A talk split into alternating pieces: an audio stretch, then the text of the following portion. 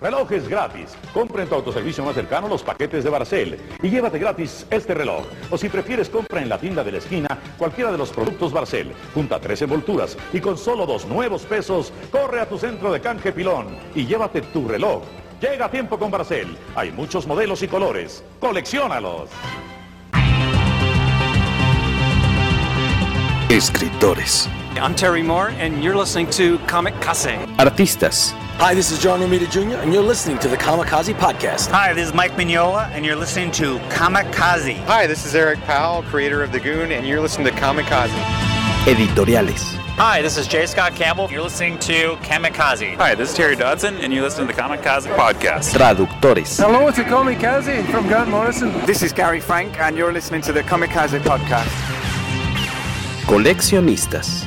Hi, this is Frank Cho, and you're listening to Comic Kazi. This is John Bogdanov, and you're listening to the Kamikaze Podcast. Editores. Soy Giuseppe Camuncoli, state escuchando el podcast de Comicase. Fan chiquillos. Todos están en el podcast Comicase.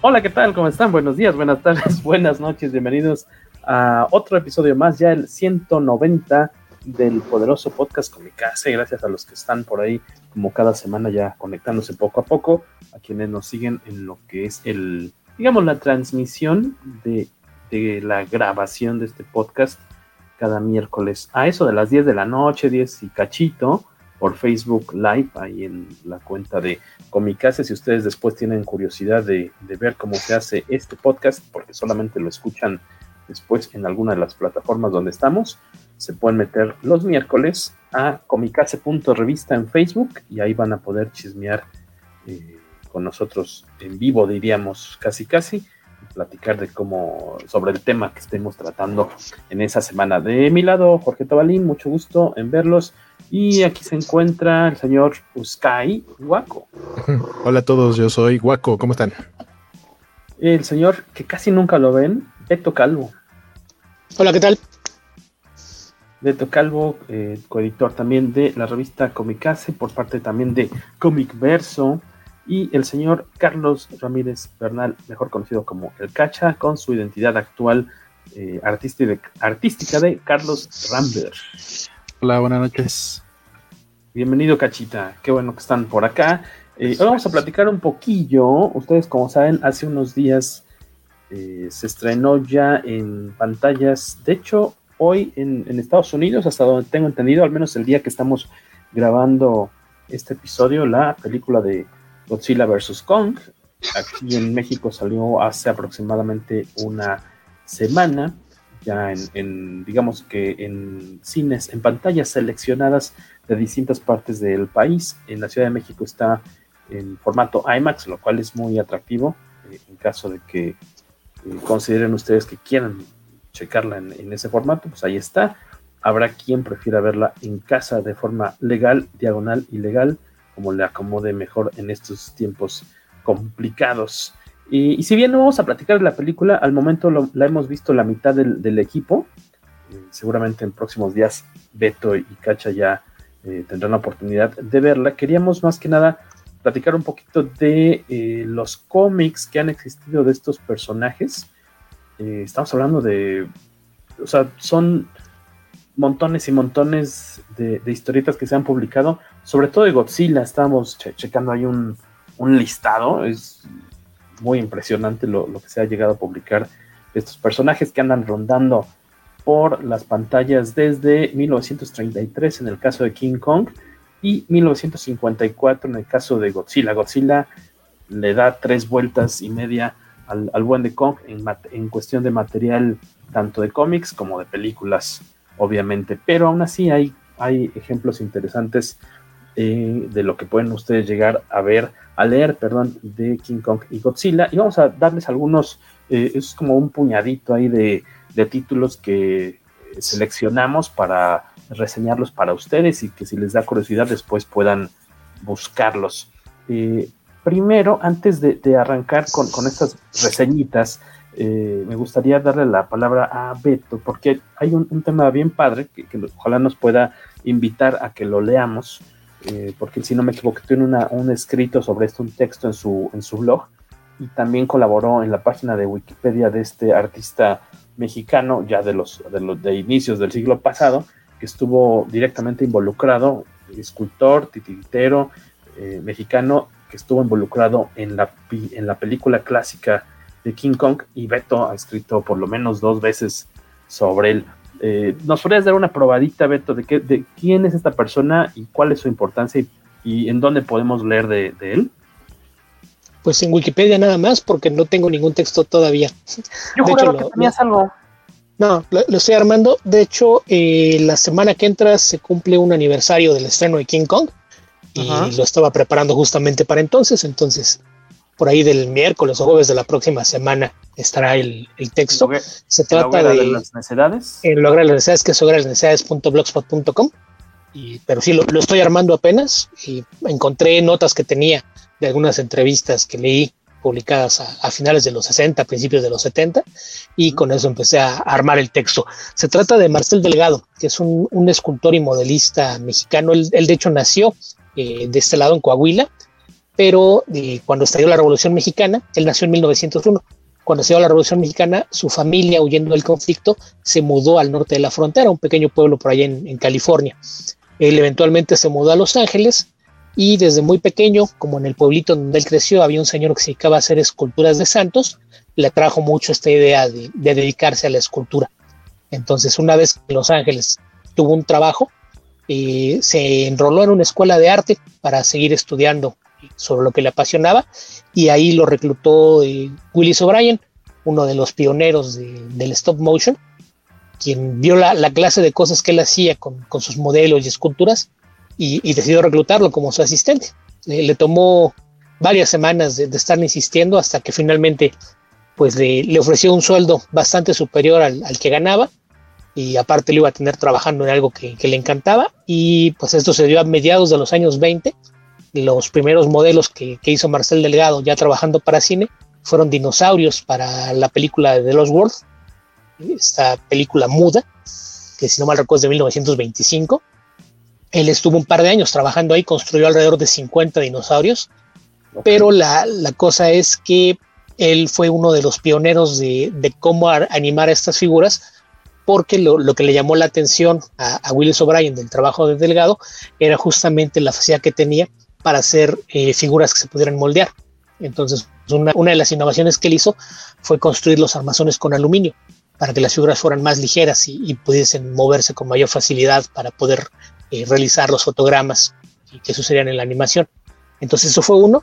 Y lo otro, le gustaba mucho trabajar con texturas. Entonces quien haya visto King Kong recordará que en la animación incluye que se le mueve el pelo, que es algo que, llamaba mucho la atención en, su época porque era, era algo muy inusual porque la mayoría de la animación, si todas cosas complicadas usaban plastilina porque era algo muy, muy fácil de moldear. Entonces el, el nivel de sofisticación que le dio a los modelos de, miniaturas pues fue bastante, incluso eh, figuras legendarias de, lo que es el stop motion lo, toman como uno de los modelos a seguir porque les, les, enseñó que se podían hacer las cosas de distinta manera. Que hay un, detalle curioso es que él no hizo los diseños de, la figura de Kong. Él cuando, cuando se integró al proyecto ya estaba diseñada la criatura y él decía que nunca le gustó la forma de la cabeza. Pero pues le dijeron es así y así la, tuvo que hacer. Pero a lo largo de los años él, trabajó en películas desde 20.000 leguas de viaje submarino hasta Los pájaros de Alfred Hitchcock muchos de los pájaros que usaban en, secuencias donde había que simular un ataque eran modelos construidos por él. Así es de que, pues, una, trayectoria larguísima. Él se retiró a mediados de los años 60 y falleció en 1976 después de que, sufrió un accidente, se fracturó la cadera y ya nunca se pudo recuperar del todo. Pero, pero sí, durante muchísimo tiempo, uno de los modelistas que ayudaron a, desarrollar la técnica del stop motion para animación en, entonces, entonces la próxima semana tiene tu texto sobre Marcel Delgado, tal cual. En este.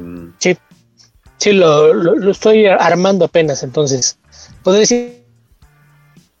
Les lo, lo chequé contra es el 6 o 7 de abril. Ya te empezó a traicionar ahí el, la transmisión.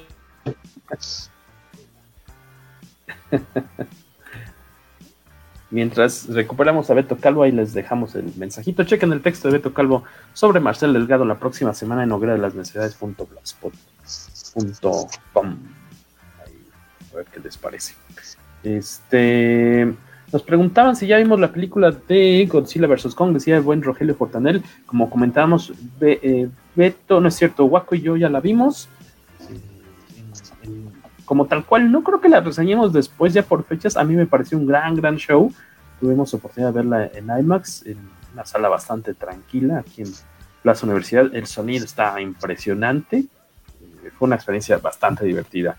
Ahora sí que dependiendo cómo, cómo anden las cosas por tus rumbos, Roger, pues ya será cosa que la veas eh, en casa o si a lo mejor si encuentras una eh, función tal vez de esas mañaneras, eh, yo diría que ahorita tal vez no, porque obviamente va a ser Semana Santa, ya está arrancando, entonces, este, de hecho estamos en Semana Santa, no aconsejaría lanzarte al cine este fin de semana que nos estás viendo, a lo mejor me esperaría a la siguiente semana tal vez o dentro de dos semanas que me imagino que va a seguir en, en pantallas y pues pues la, gran ventaja es que puedes checar eh, incluso antes de salir al, cine, ver cómo está de asistencia eh, la sala y con un poquillo de suerte encontrarte una función en la que haya cinco o seis personas, como al menos a nosotros ya nos ha tocado un, las únicas dos veces, hemos ido tres veces eh, desde marzo del año pasado al cine. Y eso sí, obviamente con King Kong es en la que nos tocó mayor cantidad de público, pero pues, en comparación al tamaño de la sala, estuvo muy, muy relaxado. Así que los Roger. Ahorita sí yo no te recomendaría lanzarte al cine. Yo pensaría que a lo mejor si de plano la quieres ver y te la quieres jugar, en una o dos semanas, no, no dudo que sigan en cartelera, porque pues tampoco hay muchas opciones. no se va a estrenar nada muy importante en cine en próximos eh, días, así ya, ya en breve, ¿no? O si no, también la pueden ver en HBO Max, guiño, guiño. Claro. Eh, o pueden preguntarle a, a, Waco en sus redes sociales como verla.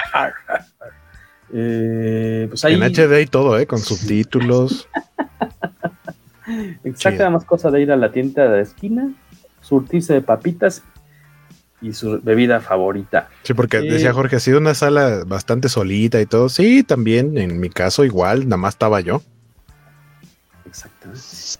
No, a mí el sonido sí me impresionó, pero cosa ahora sí que de acá ya quien vea qué es lo que quiere checar. Rápidamente les comento, el primer, o sea, no lo vamos a reseñar ese, el primer cómic de King Kong es de 1968, publicado por la legendaria Gold Key, y era obviamente una adaptación de la película obviamente 35 años después de que se había estrenado. Es eh, el primer cómic de King Kong y hasta donde tengo entendido el primero de Godzilla es del 88, 34 eh, años después de la primera película de Godzilla, publicada por Dark Horse.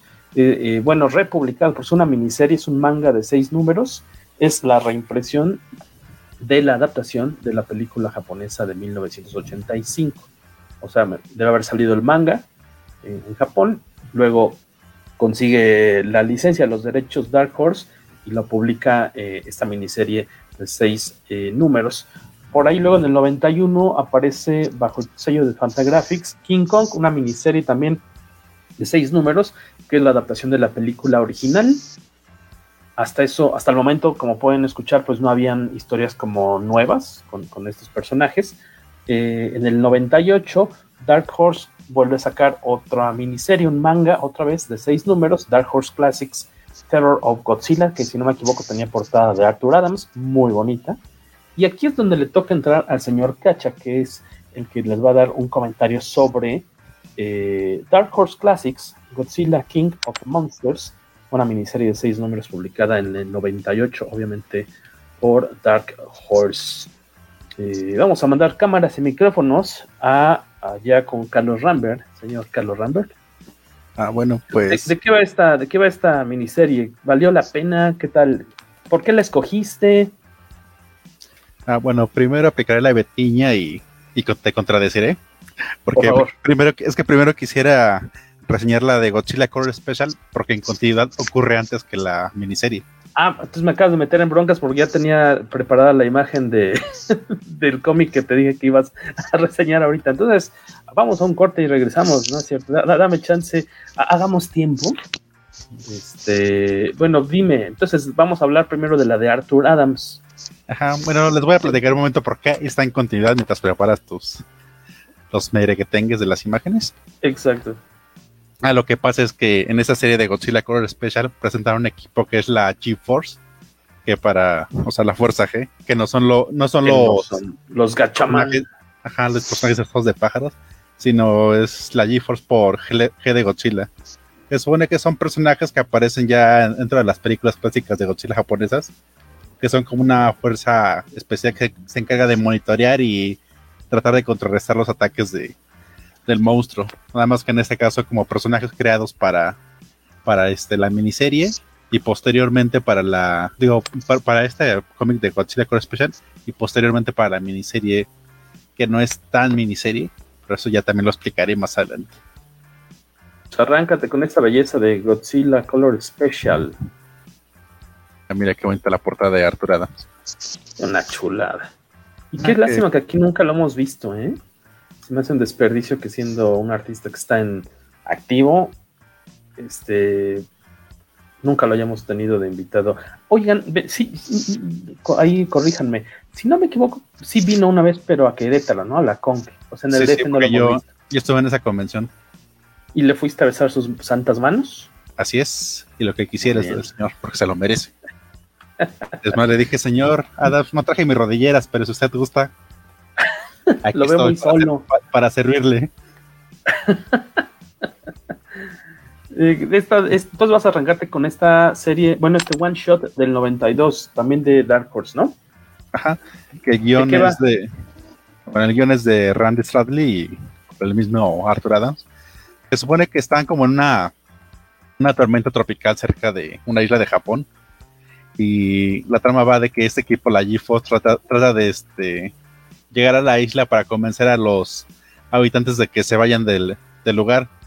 Sin embargo, estos tipos, este, según se, la historia es que según se aislaron después de la Segunda Guerra Mundial y se, y para, para no tener de nuevo con la, que lidiar con la madera de tecnología que fue este, la bomba atómica, decidieron dar jarro todo atrás. ¿Te cuenta como son Hamish japoneses? porque realmente, porque realmente no tienen ningún rasgo de tecnología y viven como los, los antiguos lugareños del lugar. Se supone que ahí también está un científico que los está como investigando o algo. Bueno, este, que es amigo de la G4 que los ayuda como para hacer contacto con ellos. Bueno, la cosa es que a G4 llega, llega al lugar, pues, este, tratando de advertirles que escapen antes de que llegue Godzilla a la isla, porque supone que Godzilla va en camino directo a, a este a pasar por ahí y Godzilla donde, donde pasa a raza, no importa si haya gente o no. Total que llegan esos este la G-Force con los lugareños e igual tratan de convencerlos de una y mil maneras de que los de que los este de que escapen, pero dicen que no. Que lo más que pueden convencerlos es que escapen de su aldea y tratan de como alejarse a las montañas para que Godzilla no los no los vea y, y no los mate. Mientras este hay una hay una este hay una, una fuerza armada este, naviera que está intentando detener a Godzilla, mientras como comprándoles tiempo en lo que estos vatos están este, intentando desalojar a la gente. Tal que este supone que ya se los llevan como a las a las montañas y en las montañas se encuentran una estatua gigante que supone que es como el secreto de los lugareños. ¿Como el qué? El secreto de los lugareños, porque supone que el, el profesor que los está investigando pues, eh, se llama Cogenta. Se supone que lleva tiempo ahí, pero que él no sabía nada de la estatua. Y los lugareños le dicen que lo que pasa es que es un secreto que solamente tienen los habitantes de la isla. Lo que es la. Pero es una estatua gigantesca, ¿cómo puede ser un secreto? Ah. Estoy ojeando el cómic sí, sí. para vos. La mayoría del guion no tiene mucho sentido. Digamos que se, hizo para que Arthur Adams se luciera y dibujara a Godzilla. Que es lo de verdad importante. Ok ya les cuenta la leyenda de que según este, este Oni, que es un, ogro de, este japonés, eh, llega, llegó a la isla hace como 800 años y los guerreros más fuertes de la isla intentaron detenerlo, pero nunca pudieron. siempre que lo mataban, él se reconstruía con, este, con la ayuda de la tierra de la isla y se hacía más grande. Hasta que un día un, monje este, peleó contra él y se ofreció sacrificio. Si se lo botaneó. Pero era según el, plan del monje para que en vez de pelear cuerpo a cuerpo, pelearan sus espíritus. Y la, y la pelea entre los espíritus hizo que el, el, monstruo se detuviera y quedara convertido en una estatua. Y el, y el, gran plan de los lugareños para detener a Godzilla era refugiarse y que las sacerdotisas ofrecieran sacrificio para, para poder despertar al, a este a este monstruo. Ah, ya lo ven en la imagen, es un samurái. Está dentro, o sea, por lo que veo, como que vive dentro de la estatua y lo Ajá, liberan, ¿o cómo? Ajá, es que se supone que el monstruo era, era la estatua, pero cuando se comía el monje y sus dos espíritus pelearon y se terminó transformando en, en, piedra. Porque aparte se supone que cada vez que lo mataban, se, volvía a ser más grande, pero con ayuda de la, del suelo de la isla. O sea, como era, era parte del, del lugar. Mm. Y, según su plan súper complicado era ella, sacrificarse para, para liberar el arma del monje, para que quedara, quedara el alma del demonio suelta para poder, poder combatir a Godzilla. Y ya que terminara de hacer su chamba, la persona que sacrificó, que su espíritu peleara de nuevo con el monstruo para volver a aprisionarlo. Escucha. Ah, bueno, y esa, ahí lo que ves en la imagen es este. Y pues bueno, ya todos se refugian, pero sorpresa llega llega, Godzilla a donde están refugiados y empieza a causar destrozos y empieza a, este, a, despedazar la montaña y los va, los va a enterrar. Y llega la sacerdotisa, se pone frente a la estatua para según rojarle, pero Godzilla da una patada y, termina noqueando a la sacerdotisa. Así que en cambio el, el, amigo que ya tenían ahí, pues dice, bueno, pues yo no creo mucho en esto, pero te ruego, oh, oh este gran monstruo, que nos ayudes a defender a, a nuestra isla de, este, de Godzilla. Pero pues, en cambio, Godzilla de malandro la aplasta, no solamente la aplasta, sino empieza, como a zapatear sobre él. Eso es que me, causó risa de la serie. Y pero, por una extraña razón, se supone que su sacrificio rindió éxito. Y se empieza a erguir el, el gigante que, para imaginarse los que no están viendo la, la, la página del cómic es como si un, este orco de Warcraft se pusiera una armadura samurai. Es como lucer de gigante. Según es, como un guardia gamorreano con menos cara de menso. no sé, lo que es básicamente un orco de, del WoW. Ajá. ¿Y tal cual se echan un tiro o qué? Bueno, en teoría deberían echarse un tiro, pero se me está, así se, como ves medio levantándose al, al orco, este Godzilla lo va tumbando la lanza su fuego atómico, lo agarra patines. O sea, es como, como lo que Beto, hace contigo, que te tira en el suelo y para que no te levantes te patín en la jeta. Por, por, así no deja ni respirar al, este, pobre al, pobre monstruo.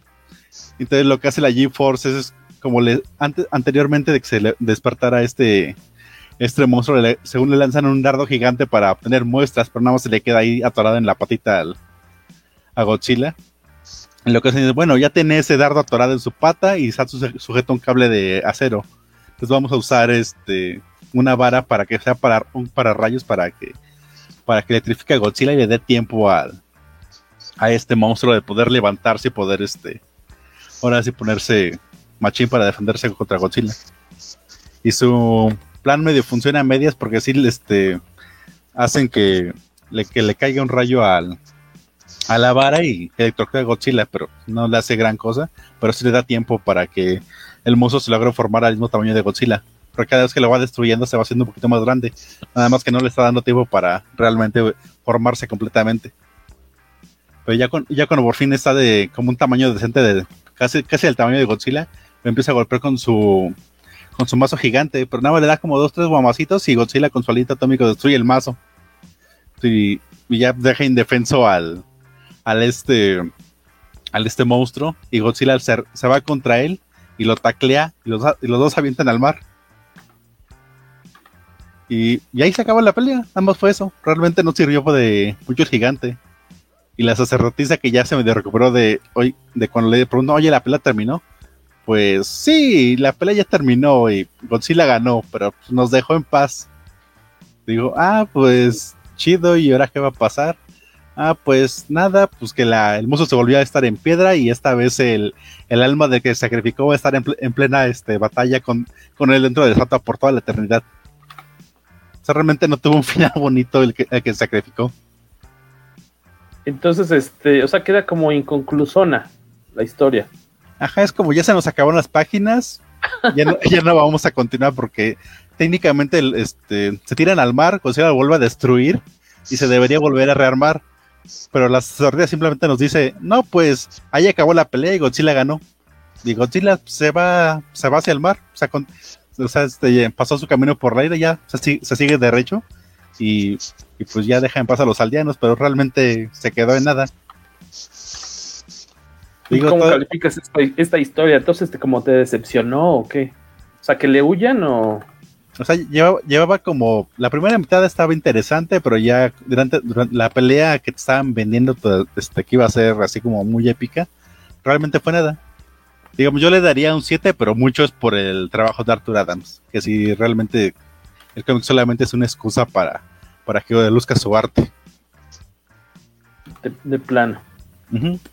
Sí, real, realmente como que la, la trama al final se cae muy, muy, muy feo les vamos a mostrar aquí para quienes están todavía, eh, vamos, en, en, Facebook ahorita acompañándonos, pues pueden ver un poquito más de, del arte de Arthur Adams, y creo que es lo que vale la pena, por lo que nos cuenta Cacha, ¿no? De, de, de esta historia, ¿no? súper detallado siempre. A mí me encanta, ¿qué vendría siendo como el ashurado que maneja? Ustedes que sí son dibujantes, ¿estoy utilizando la, la palabra correcta?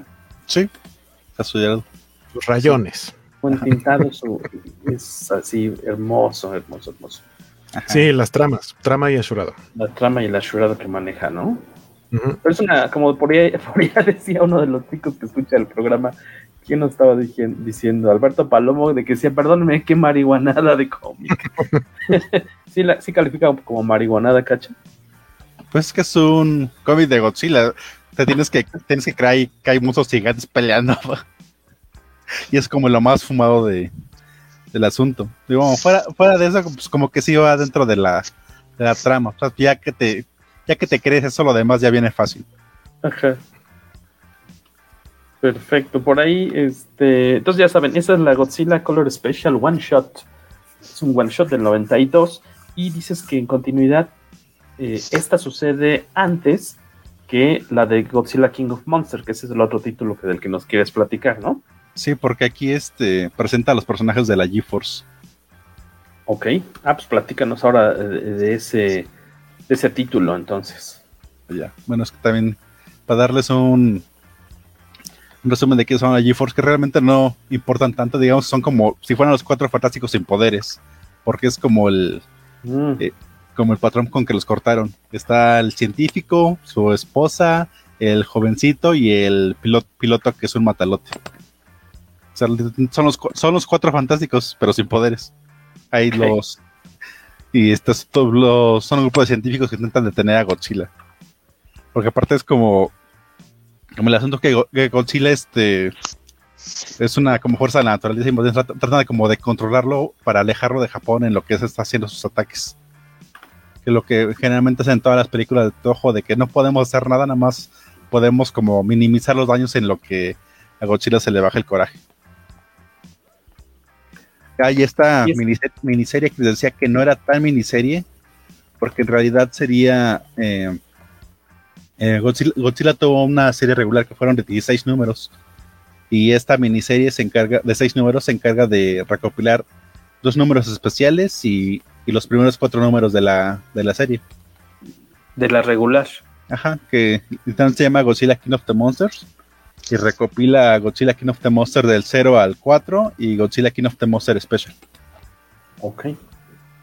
E, esta, ¿Ya nos habías comentado quién está a cargo de, de, la historia en este? En este, los dos primeros números es el mismo que, que, este, que guionizó la de Color Special. Mm. Digo que sí, porque este es Randy Stradley. Digamos que, digamos que intentó mezclar, mezclar estos dos especiales que ya tenían hechos para que, para que empataran con la ya miniserie que corrió después. Porque estos dos números se pueden leer como, bueno, nomás el primero se puede leer como un, un número este, suelto, porque realmente eso fue en su principio. Este número se publicó en el 87 y la serie regular empezó en el 96. O sea, prácticamente nueve años de distancia, pero, pero gracias a la magia de la, de la retrocontinuidad pudieron este, hacer que machara, machara personajes y, y la trama. ¿Y esta, cuáles son sus puntos fuertes de esta, de esta entrega?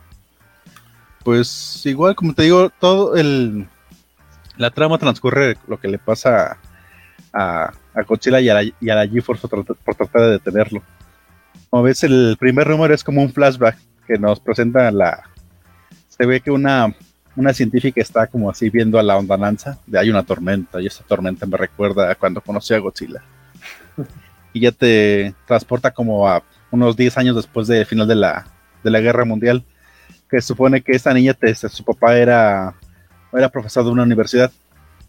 Y, y, llaman a su papá porque están haciendo este, están haciendo reconstrucción de Japón y están levantando un edificio. Y en, y en las y cuando están levantando los cimientos se encuentran un, un, monolito. Y no y como que no le, no le tienen este no tienen idea de qué es y pues llaman a como aquí cuando se encuentran este ruinas prehispánicas te llaman a Lina igual aquí llaman a la universidad para que, para que averigüe que están esas cosas para que puedan llevárselas. Y de repente, como que el monolito se activa y empieza a soltar radioactividad y se, le empiezan a salir algunos símbolos raros. Y ya si medio, medio le pones atención, ves que son, son dibujos de monstruos. Pero pues no saben qué es, este, realmente qué son y su papá empieza a investigar y ya se empieza, se empieza a clavar y a, y a ver eh, rollos antiguos y, y, manuscritos y empieza a empatar lo que, lo que tienen los jeroglíficos del, del monolito. Se supone que el monolito tiene una profecía escrita que supone que cada cierto tiempo surge la era de los monstruos y, lo, y cuando el monte empezó a emitir radiación es que estaba despertando a los monstruos y uno de esos monstruos es Godzilla. Se supone que el monolito está como despertando y llamando a los monstruos para que se reúnan donde está el monolito y ya el profesor, el profesor trata de, de, ir a la obra y advertir a la gente de, oigan, debemos deshacernos ese monolito, debemos de, de tirarlo al mar para, que sale, para este, alejar a los monstruos que van a venir de, este, de Japón. Pero pues, los de la universidad, al ver que está como loco, lo más que les ocurre pues sí, mejor lo despedimos y se toma un merecido descanso y déjenos en paz. Pero sorpresas, eh, justamente cuando lo despiden em, empieza como a llegar plagas de langostas, se empieza como señales apocalípticas de los, los peces y los este, se empiezan a juntar en las costas, pues sí, sin razón alguna. Y el profesor dice, pues no, ya, ya están llegando los monstruos, así que agarra a su familia y trata de escapar. Pero cuando ya están en, en camino de, de escapar, llega, llega, Godzilla a la isla. Así como la isla llega, este, Godzilla que llega a un lugar que no reconoce, y como que no le gusta, y como no le gusta, la va a empezar a destruir. Pues porque es Godzilla, because reasons. Y ya el profesor trata como de, sal, de salvar este la a Japón y, y este al, al monolito lo, se lo van a llevar este en helicóptero a la universidad. Y lo que es ir al, lo que es, ir al aeropuerto y convencer al piloto de que, de que echa el monolito al mar mientras él toma otro helicóptero porque sabe, sabe sabe, él sabe pilotar helicópteros por, porque la trama así lo dice. Y él va a tratar de detener a Godzilla mientras les da tiempo para que para que este, arrojen a monolito al mar. Y ya el, o sea, el, profesor se despide de su familia, agarra agarra el helicóptero y pues, lo que hacen es sacrificar literalmente nada más estrellarse contra Godzilla que casi no le hace nada, pero sí le da tiempo al, al otro piloto de que, de que se lleve el monolito. La parte mal es que dejó a su familia ahí justamente frente a Godzilla mientras él estaba en el helicóptero. Y, y en sus ataques derrumba un edificio y mata a la mamá de la, de la niña que nos está contando la historia. Y ella se queda se queda huérfana. Y bueno ya logran tirar el monolito eh, Godzilla se arroja al mar tras el monolito y, y, también parece que se acaba el asunto. Y vemos a la niña que dice sobreviví a esto pero me quedé con con un este con una ¿cómo se llama? con una escama de Godzilla y se voy a usar esto para encontrar la forma de destruirte algún día Y ya regresamos de nuevo al de nuevo al presente donde está la, la científica así como pensativa diciendo eso. O sea, relatando todo lo, todo lo que vimos en el primer número del cómic. Ajá. Y esa es la historia original del 87. Y ya después lo que siguió fue en el Godzilla King of the Monster Special. Es cuando esta misma doctora llega, llega a las instalaciones de, de la GeForce, que están como en, un barco de investigaciones. Que supone que, que encuentra estos, la GeForce encuentra a Godzilla invernando. Y no, y no saben por qué. Entonces la, doctora este, llega y primero, primero así muy amiga, pero después agarra a punta de pistola los, los este, amaga la GeForce. Y porque dice que lo, lo que voy, vengo a hacer este, así, es, matar a Godzilla. Porque según con la escama investigó lo suficiente, lo suficiente de Godzilla para crear un veneno para poder matarlo. Y los, la GeForce no quieren matarlo porque es una criatura vivada y nosotros queremos investigarlo y porque quiere matar al, monstruo, este, doctora. Entonces, bueno, ya, ya le iba a disparar un bazucazo del dardo, pero me voy a detener para poder platicar de nuevo mi historia. Y de nuevo, por si no, por si no leíste el primer número.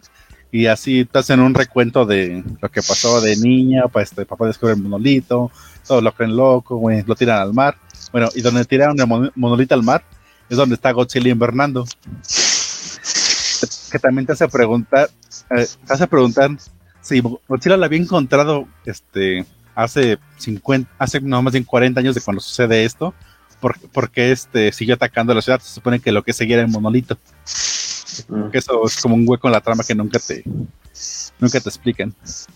Y también que es ahí invernando, pues tampoco te lo explican, nada más porque está el monolito ahí, ahí se quedó a, a dormirse. Pero ya después de explicar, este, le dispara, le dispara a la doctora, aquí tengo su nombre, que como todos son japoneses. Mm, bueno, la, doctora le. A Yoshi, Yoshi, Yoshiwara le, dispara este a Godzilla. Y Godzilla, que está dormido, le, al sentir el dardo, se levanta así súper violento y empieza a vomitar sangre. Y, y, se, este, se, se, hunde en el mar. Y dicen, ah, seguramente ese ya fue el fin de Godzilla. Y los de la GeForce le bueno, queríamos investigarlos, pero creo que sí lo mejor era que Godzilla se muriera. Y eso es como el final de la trama, o al menos lo que pensamos que va a ser la muerte de, de Godzilla. Y ya pasamos al siguiente número que, cronológicamente ocurre 10 meses después de según que apareció esto que le envenenaron, que Godzilla se hundió y que en 10 meses no, ha vuelto a aparecer. Y mientras le están, y se supone que uno de los integrantes de la G-Force llega a Estados Unidos porque le van a hacer una entrevista en un programa matutino. Y en esas coincidencias que harían sonrojar Stanley, eh, Godzilla, Godzilla desaparece frente a Vancouver.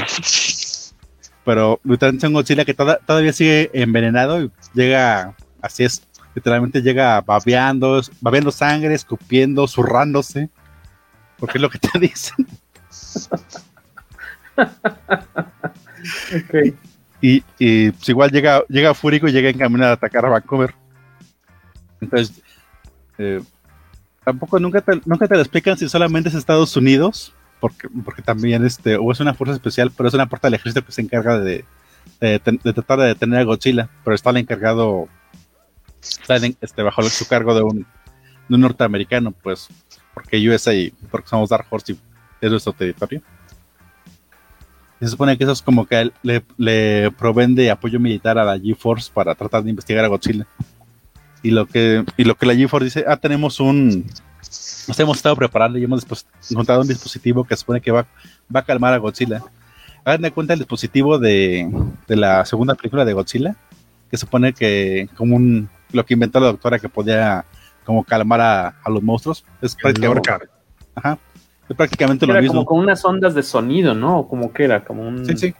Para aquellos que no vieron la película, la segunda película moderna, o de hace pocos años de... Tal cual es, decías Godzilla King of the Monsters, ¿verdad? Sí, así se llama tal cual. En la que hay escenas que suceden en una isla mexicana, ¿no? Ajá. En Santo Domingo, el centro. Santo Domingo. Ah, con Rodán, el mexicanísimo Rodán. Rodán, hermano, ya eres mexicano. Ajá, e igual tienen un dispositivo que genera unas frecuencias, unas bajas frecuencias que eh, logran calmar a Godzilla. Y, re y realmente funciona, funciona el asunto como por cinco minutos porque por alguna razón explota el dispositivo y vuelve más loco a Godzilla. Traía pilas de, de las verdes, ¿cómo se llaman? Las este, Rockets, traía Rockets, a lo mejor. De las que venden en el, en el metro. Puracell o algo así. Puracell. Que ese recurso de, de, utilizar algo como con ondas ha sido muy recurrente en películas de monstruos. También en Rampage también es así. Que justamente los monstruos van causando devastación. Porque, devastación. porque están, están yendo hacia un origen de, de unas ondas que están en el, en el, edificio de los que hicieron esos experimentos. Cierto, la de la roca, ¿no? Uh -huh. Esa maquinita como me gustaba. Nunca lo jugué ya en, en consola, pero Rampage era chida. La película está bastante decentilla, ¿no? Está divertida. Es divertida. Este, decías que, que manejan este recurso de, del sonido, ¿no? Para, ya sea para lebrestarlos o para calmarlos. Ajá. En el caso del cómic, para calmarlos también. Ajá, pero se supone, bueno, el dispositivo se destruye, Godzilla se pone loco. La nave donde iban, este, donde, donde fueron a, a donde estaba Godzilla, la, le da un coletazo, también lo destruye, pero pues, como son los protagonistas quedan vivos. Pero mientras le, le dieron la oportunidad al gobierno de preparar su último, como su arma definitiva, que, que es el, el, monstruo que, digo, el, el robot más bien que subiste tú en la imagen, que es como una especie de mecha, mechagodzilla, pero en dorado, que se llama el cibersa, cibersaurio. Qué mal nombre. Sí, y aparte, este, y, esto, y estos números los, ya los guioniza Kevin Maguire, que digo, te, te quiero mucho, pero, pero cibersaurio. De Mechagodzilla a me cago en Dios. Ajá, y, y, fun y, funciona piloteada como los Power Rangers, porque tiene que tener tres pilotos que manejan a, al cibersaurio. Pero bueno, quiero suponer que en inglés es Cybersaurus y eso suena un poquito mejor que cibersaurio. Ajá, pero sí es. Eh. Te decepciona un poco Kevin Maguire. Ajá, como que pues, ilustras muy chido, pero lo, el guionismo no es tanto lo tuyo. bueno, bueno, la cosa es que el, el, cibersaurio de todos modos este, está como a, a medio de construir porque dicen, este, no podemos no podemos lanzarlo ahorita porque nos falta como dos meses todavía para tenerlo totalmente al punto. Pero en general dice, pues me vale, Godzilla ya está llegando a Canadá y va, va a destruir este, va a empezar a destruir ciudades si no, si no lo detenemos. Y esos objetos de la GeForce no pudieron hacer nada. y así que sueltan al cibersaurio y, y así como está así a medio, a medio coser, pero lo, logra detener a Godzilla. Porque aparte como Godzilla sigue, sigue escupiendo sangre, sigue enfermo, este, pues, tampoco es como gran competencia para, para el cibersaurio. Yo creo que estaba borracho y lo que tenía ahí era como un trago de vino que ya no se pudo pasar o que, o que regurgitó. Ajá, sí, es que, es que parece como tu tío borracho en Navidad. que ya nada más se pone violento por ponerse violento. ¿Y en qué cierra esta, esta aventura? ¿Y qué, qué, cómo la calificas? Por lo, que, por lo que nos has comentado, la historia no está muy fabulosa que digamos no es como que para que salgan a correr a, buscarla, a comprarla o a leerla en cualquier método. Ajá, es que ya este, lo más interesante que le va a ocurrir es que el, el, general se contacta con la científica que causó la, el asunto y le dice, oiga, usted tiene una cura para, para este, lo que le puso a Godzilla, ¿verdad? Digo, ¿y por qué le pondré una cura a Godzilla? Bueno, no es para Godzilla, sino porque porque este monstruo estaba babeando, escupiendo y cagándose sobre todo, sobre todo a Canadá, y sus, y sus fluidos son radioactivos, está, está envenenando a la gente. Y usted, y usted justamente, como es científica, pensó en las consecuencias de sus actos, ¿verdad? Así que hay que tener, tener un, eh, un antídoto. La explica de, sí, claro que lo tengo. Y, y así que ves a la, a la científica como trabajando trabajando a toda marcha para crear, crear, un antídoto para lo que le hizo a Godzilla, para poder salvar a la gente que por su culpa se está envenenando. Ajá, este, bueno, este, el cibersaurio logra detener a Godzilla, cree que Godzilla está muerto, pero en su, en su, este, en su, muerte, de en su muerto, este, digo, en su muerte hace un Zack Snyder y con su grito empieza a alertar a, a un monstruo que está afuera, afuera en el espacio. Porque por alguna razón los, el grito de Godzilla llega donde no hay este, en el vacío. Es como una especie de vampiro gigante, un, murciélago gigante, perdón. Y escucha a Godzilla que está moribundo y pues, pues, pues aquí soy, me voy a alimentar de, de Godzilla. Y mientras Godzilla está, está muerto, ahora la GeForce tiene, tiene que empezar a combatir a, este murciélago gigante. Digamos, igual nada más, nada más hacen tiempo hasta que la, científica logra tener una cura. la científica tratando de remediar su, la metedura de pata que hizo, se lo inyecta a Godzilla. Godzilla que estuvo, estuvo este, todo batido en sus fluidos durante 10 meses, se, recupera mágicamente de un panel a otro y, logra, y logra este y logra matar al logra matar al murciélago este. Ya, justamente cuando están ahorita de la ciudad, llega como alcanza como a, barrer los barrios pobres y ya dice, bueno, ya maté a este monstruo, ¿qué hago? ¿Me sigo me voy para el mar? dice, no, me voy para el mar, ahí se acaba la trama. O sea, también de trancazo como la otra historia que nos reseñaste. Ajá. Sí, y me dio curiosidad si tenía una continuación después o algo, y me fui a echar a como ojear la, la, serie regular. Y en la serie regular hay como tres, cuatro paginitas extra, donde se supone que arrestan a la doctora, el, general este, va y la, va y la empieza a interrogar. ¿Baila? ¿Qué baila? pues baila con Berta, porque cuando le está interrogando le dice, usted me, usted me puede dar todo este, la fórmula de, del veneno que usó contra Godzilla. Dice, no, porque solo lo tengo en mi cabeza y yo soy el único que lo sabe. Ah, perfecto, eso quería saber. le dispara. Ah, cabrón. Para que no vuelva a cometer la tontería. Y ya conocer de la celda de, la científica se suicidó. soy, mi general, soy el general y mi palabra es lo que vale. Y ahí se acaba el cómic. Entonces, ¿qué, qué calificación a este? ¿Sí lo buscamos o no lo podemos saltar? Eh, está súper palomero. Si no tiene nada mejor que leer, se pueden dar como una, una divertida viendo a Godzilla pero como usos gigantes. Y aparte, aunque Kevin Maguire no hizo no hizo nada del arte, supongo que habrá hecho diseños de personajes. Porque el cibersaurio y el, y el murciélago se ven como cosas que hubiera hecho él. Por cierto, nos mandaban a saludar por ahí Clovis Borbolla, que dice por fin coincido en uno en vivo. Saludos amigos comicaseros, saludos a, Clovis, a Rogelio Fortanel, a Dom Shep Rock, que me gustaron los trazos de Arthur Adams del cómic anterior que estabas ahí reseñando. Saludos también a Edel Olivera, Alberto Palomo. Y toca platicar sobre este, el muy famoso Godzilla vs. Barkley. Una cosa bastante mafufa, loca, que viene, es como el spin-off de un comercial. Eh, ¿Quién quiere platicar un poquito de esto? Tal cual no, lo, no, lo, no se lo encargamos a alguien, pero también aquí eh, varios de los comentarios que nos han estado dejando ahí en Facebook o, en YouTube es, por favor, hablen del, del cómic de, de, Godzilla contra Barkley. Este es del 93, en el 92 fue, se produjo el comercial de, Nike con Godzilla y este muy famoso jugador de básquetbol de los 90. Es un comercialito de veintitantos eh, segundos, no tiene mayor historia más que se encuentran para jugar una ahí este, echar una jugadita ahí en las calles de, Tokio. Ahí lo interesante es que este corto, decir, este cortometraje, este comercial, eh, la producción tal cual corrió por cuenta de Industrial Light Magic eh, algunos de los edificios, si buscan el, promo, eh, fueron utilizados las maquetas eh, reutilizadas de la primera película Los Cazafantasmas. Y el, vamos, el traje, la botargota de Godzilla sí era de las de Toho.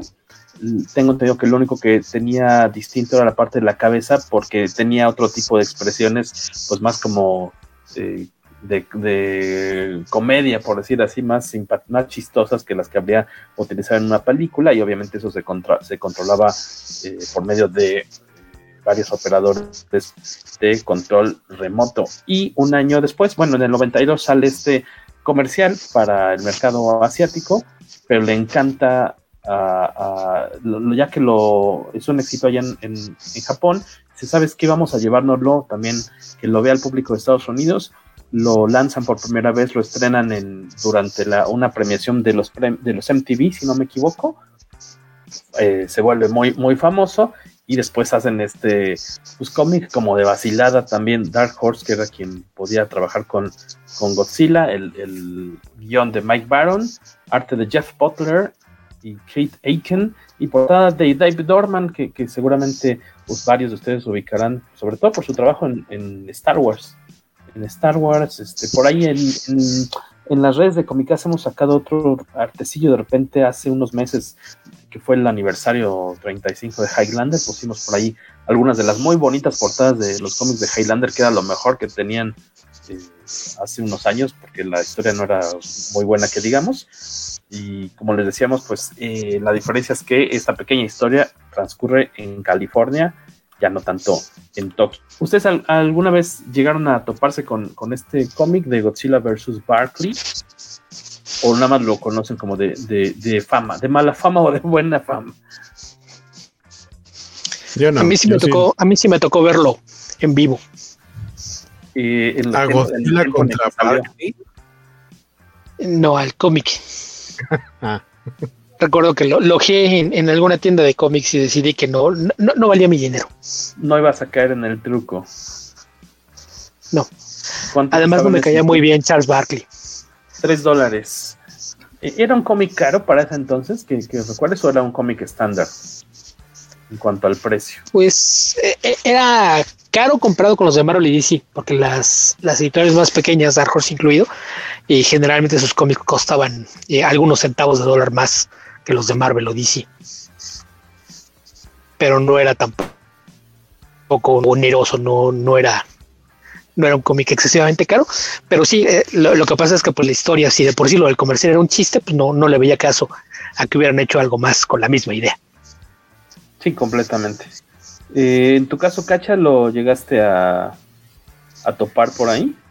Lo llegué a como a ojear, pero realmente nunca lo leí porque lo único interesante era como ver los dibujitos de Godzilla anotando canastas. Igual nada más es, ah, porque aparte trae tenis. es importante señalarlo. Acá es como muy, muy, muy famosa la escenita donde está Godzilla saltando así con sus tenis y como dejando el tiro en la canasta. Sí, ese es ya como del cierre del cómic, porque se supone que eh, está un, chavito tratando de acercarse, está en, en California, les decíamos, la trama transcurre ahí y está tratando pues como de conocer a, su, a su héroe, que es Charles Barkley, pero eh, distintas situaciones le impiden poderse acercar entre ellos también que Barkley está rodeado pues, de ejecutivos y de, gente como de su equipo que lo está cuidando y demás. Entonces, no, este niño pues, triste no, no, puede acercarse a Barkley para conocerlo. Y su abuelo, si no me equivoco, su tío, su abuelo, le regala una moneda como la moneda de la suerte, ¿no? Que después va a tener algo que ver. No, no, no tiene nada de lógica, obviamente, el cómic. Eh, Godzilla por X razón se está acercando a, California con las peores intenciones, obviamente, para causar destrucción. Y el niño está, eh, ve tan, eh, tiene tan buena este, idea o, ve, con ojos tan grandes a, Barkley que él está seguro que lo único que puede salvar o detener a Godzilla es Charles Barkley. Entonces va, lo, lo, lo persigue, trata, logra encontrarse con él y este y resulta que cuando tiran esta moneda al aire al caer al piso hace que Charles Barkley se haga un cuate gigante del mismo tamaño que Godzilla y efectivamente eh, va y, reta a Godzilla allá a un juego de básquetbol por aquí tenemos unas para aquellos que están viéndonos en el cómo se grabó tenemos unas imágenes que les vamos a, a mostrar por si luego tienen la curiosidad de rastrear este, este cómic. Déjenme se los pongo por acá. Ahí está. Y pues le da una arrastrada. Como pueden ver, les prestan una base militar. Esto con el objetivo de alejar a Godzilla pues, de la ciudad y que ya no cree tanta destrucción. Pueden ver por ahí que el público está rodeando a, los dos jugadores que se ven así en chiquitito ahí con tanques y el público está viendo cómo Barkley humilla y, barre la, cancha con, eh, con Godzilla. Y eh, después de, humillarlo, pueden ver ahí que Godzilla todavía no tiene tenis. Después de que lo, humilla, le dice, bueno, ya, ¿qué onda? Entonces, este, ya vas a dejar de hacer tu desmother, por favor, lo que vamos a hacer es, eh, vamos a llegar a un trato. ¿Cuál es el trato? Que bueno, tú, este, pues medio lo engaña, digamos, ¿no? A, a Godzilla. La idea es que lo, le encarga, eh, pues que se ponga a practicar tiros. Eh, y vamos a ver esta imagen rápidamente también para que se den una idea de cómo está esta vacilada de, de cómic que por curiosidad, digo, a veces me gustaría tenerlo ahí en la, no, no porque sea una cosa buena, sino porque es una payasadota. Eh, y no es tan difícil de conseguir, no, tampoco es tan valuado que yo sepa. Pueden ver ahí que al final terminan en un remoto cañón de Utah. Dice que eh, ya le consiguieron sus, sus sneakers, sus tenis de, de, su talla, como pueden ver, unos tenis gigantes. ¿Qué dice de la talla 13000? Eh, le consiguen un tablero gigante a Godzilla y le encarga Barkley a, a Godzilla que se aviente. Eh, ¿Cómo sería? Los, mm, en español, ¿cómo se llama? Eh, le encarga que haga un millón de tiros de dos puntos, pero no son tiros estos este, desde el. Tiros libres. Desde frente de la. Desde frente de la. De la, de la del, de la canasta, sino estos en los que tiene que acercarse con un saltito y, y, tiene que ensayarlos porque en teoría va a regresar después Charles Barkley a ver su progreso. Digamos Le que si, lo, el si logras deporte- vencerme en el partido, te puedes unir a Shohoku. ¿A a qué? Digo, si, lo- si logras vencerme en un partido, te podrás unir a Shohoku. ¿Qué es Jorge no sabe qué es Shohoku. No sé qué es eso. ¿Qué? Ah, es Explíquenme. que Jorge, Jorge no tuvo infancia y nunca vio Slam Dunk. No, pero bueno, Slam Dunk ya salía aquí ya cuando estabas más grandecillo, ¿no? ¿O ¿Qué? ¿Dónde se publi- dónde se transmitía Slam Dunk? Esta, ¿Cuándo dices que te toca que te vacunen, Jorge?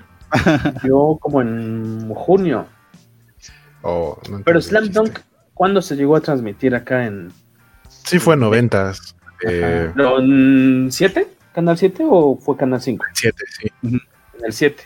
O sea, como en la época de Adriana de Castro y eso, o Yo creo que 98, 99.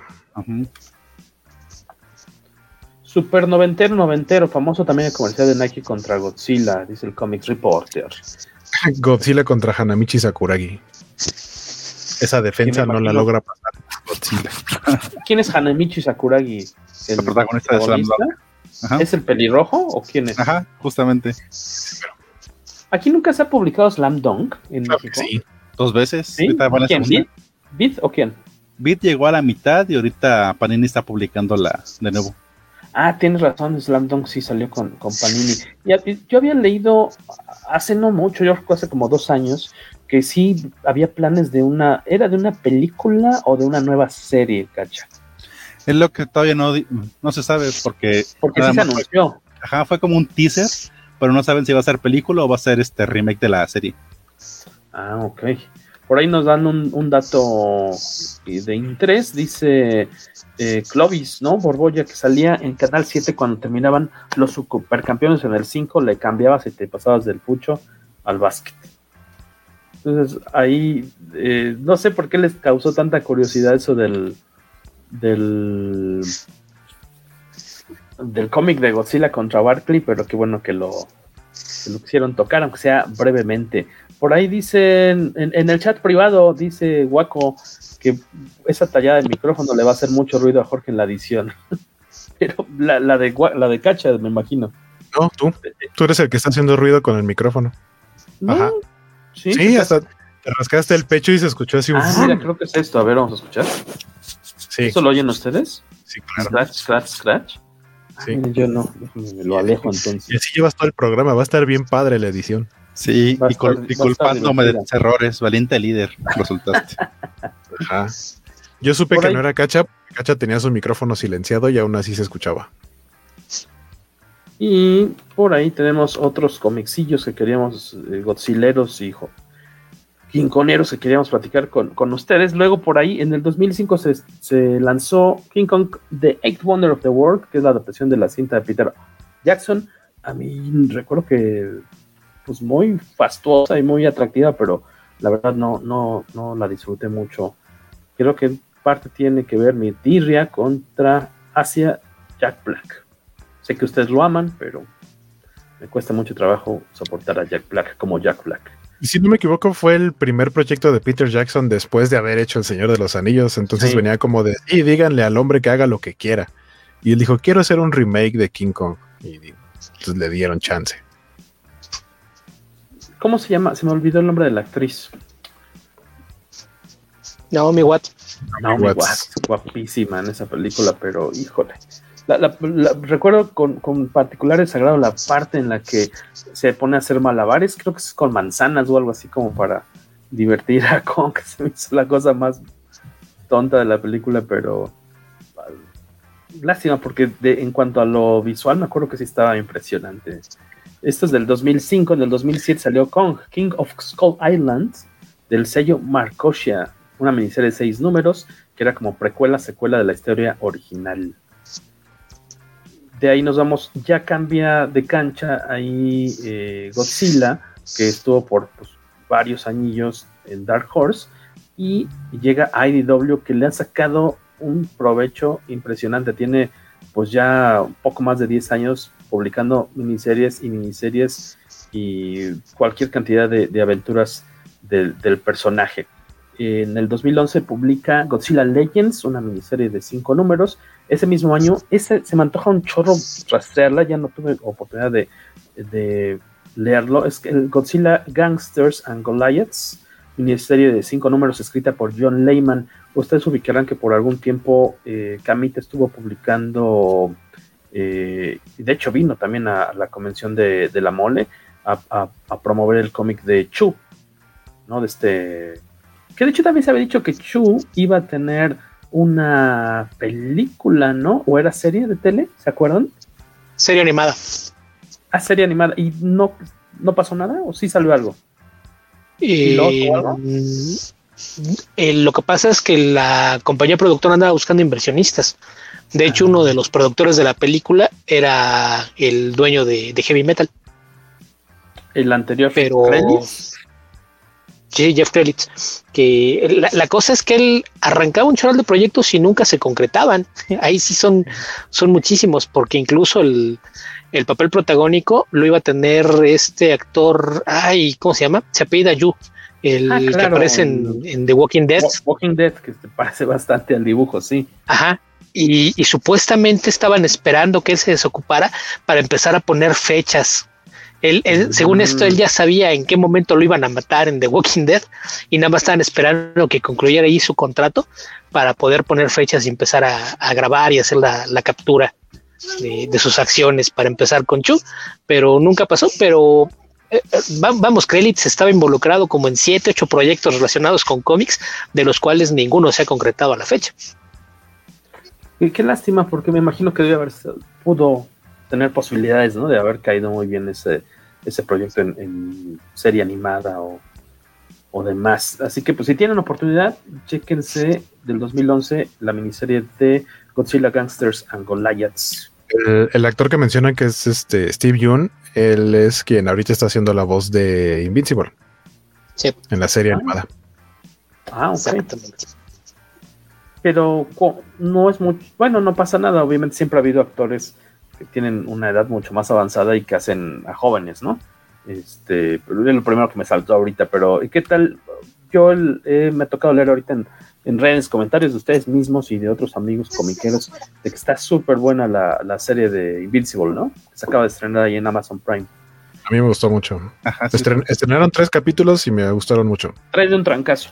Sí, sé que estás en. ¿Media hora cada uno o cuánto? Como 40 minutos cada uno. Como si fuera una serie. Ah, tiene formato de serie live action. Mira, Jorge, Jorge, sé que estás en contra de reseñar una serie que esté incompleta, pero así está muy padre como para no hacerlo. No, son ellos los que me dicen que no, para que para qué. porque, a, porque a Jorge le gusta hacer programas de dos horas y hacer programa de dos horas para comentar capítulos de 40 minutos cada semana, si se me parece un absurdo. Digo, ahorita, por ejemplo, ya llevamos una hora de programa y no vamos ni a la mitad de los cómics que queremos comentar. Así de que agárrense porque una vez más vamos a acabar en jueves. Sí, sin broncas, ¿eh? Sin broncas. De hecho, ya le toca al señor Beto Calvo, que nos va a reseñar Godzilla The Half Century War de IDW. Adelante, Beto Calvo. eh, este es de esos cómics que, así como dicen que del otro lo, que más vale la pena es el arte de, Arthur Adams, en este caso, a lo mejor habrá quien no lo conozca, pero si, si, no, si no lo conocen, es buen momento para descubrir el arte de, este, de este artista que es eh, James Stokoe, que sobre todo si son cómics de monstruos, tiene un, estilo eh, súper detallado y le gusta hacer cosas espectaculares. Y lo que él quería hacer era un cómic de acción y tal cual. Eso es lo que entrega. Es una miniserie de cinco números que el título este de la guerra de medio siglo pues literal eh, es lo, lo que abarca, nos, nos cuenta la historia de un soldado japonés que está presente en la primera aparición de, Godzilla cuando en 1954 por primera vez pisotea las calles de Tokio. Él, está ahí como parte de, una fuerza que enviaron originalmente a, tratar de, poner en orden desastre natural, les, les habían dicho, y, cuando de repente se encuentran con el monstruo, eso no es un desastre natural. y después de, lo que pasa ahí, es reclutado por una fuerza internacional que se conoce como la AMF, la, es la Fuerza Antimegalosaurios, que es un, conjunto de, militares de distintas partes del mundo que literalmente se dedica a, buscar estas eh, de repente apariciones que se dan de monstruos gigantes para tratar de evitar que causen destrozos en las grandes ciudades y la, la trama va, va, saltando, cada número tiene lugar en una época distinta. Entonces, ese primer número, pues es la, la primera incursión de, de, Godzilla en Tokio. Y, y, el siguiente número pasa ya varios años después, en 1967, cuando este, este soldado, todo, está narrado como si fueran las memorias de, este soldado que es eh, Ota, y Murakami.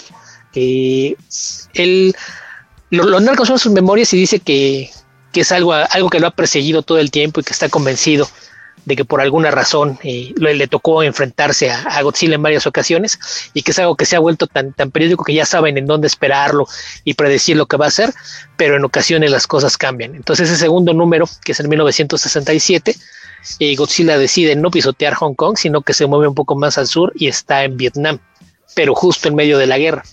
Entonces aparentemente primero cruza por Hanoi y destroza las, las fuerzas de, del Vietcong y se empieza a mover hacia el sur, empieza a caminar en, dirección hacia Saigón, lo que tiene preocupadas a las fuerzas aliadas. Los militares que están desplegados ahí obviamente no están muy de acuerdo con, con que venga alguien a, meterse en, su terreno y realmente lo que les molesta es que Godzilla se haya venido a meter en medio de su guerra y a interrumpir las cosas. Entonces dicen, no, no, déjenme solos, lo que le vamos a tirar encima es algo que, jamás se ha desplegado. Así es de que no me importa lo que ustedes hayan intentado, seguramente no estaban tan bien armados como nosotros. Y pues no, pronto descubre que efectivamente no es tan fácil deshacerse de, Godzilla.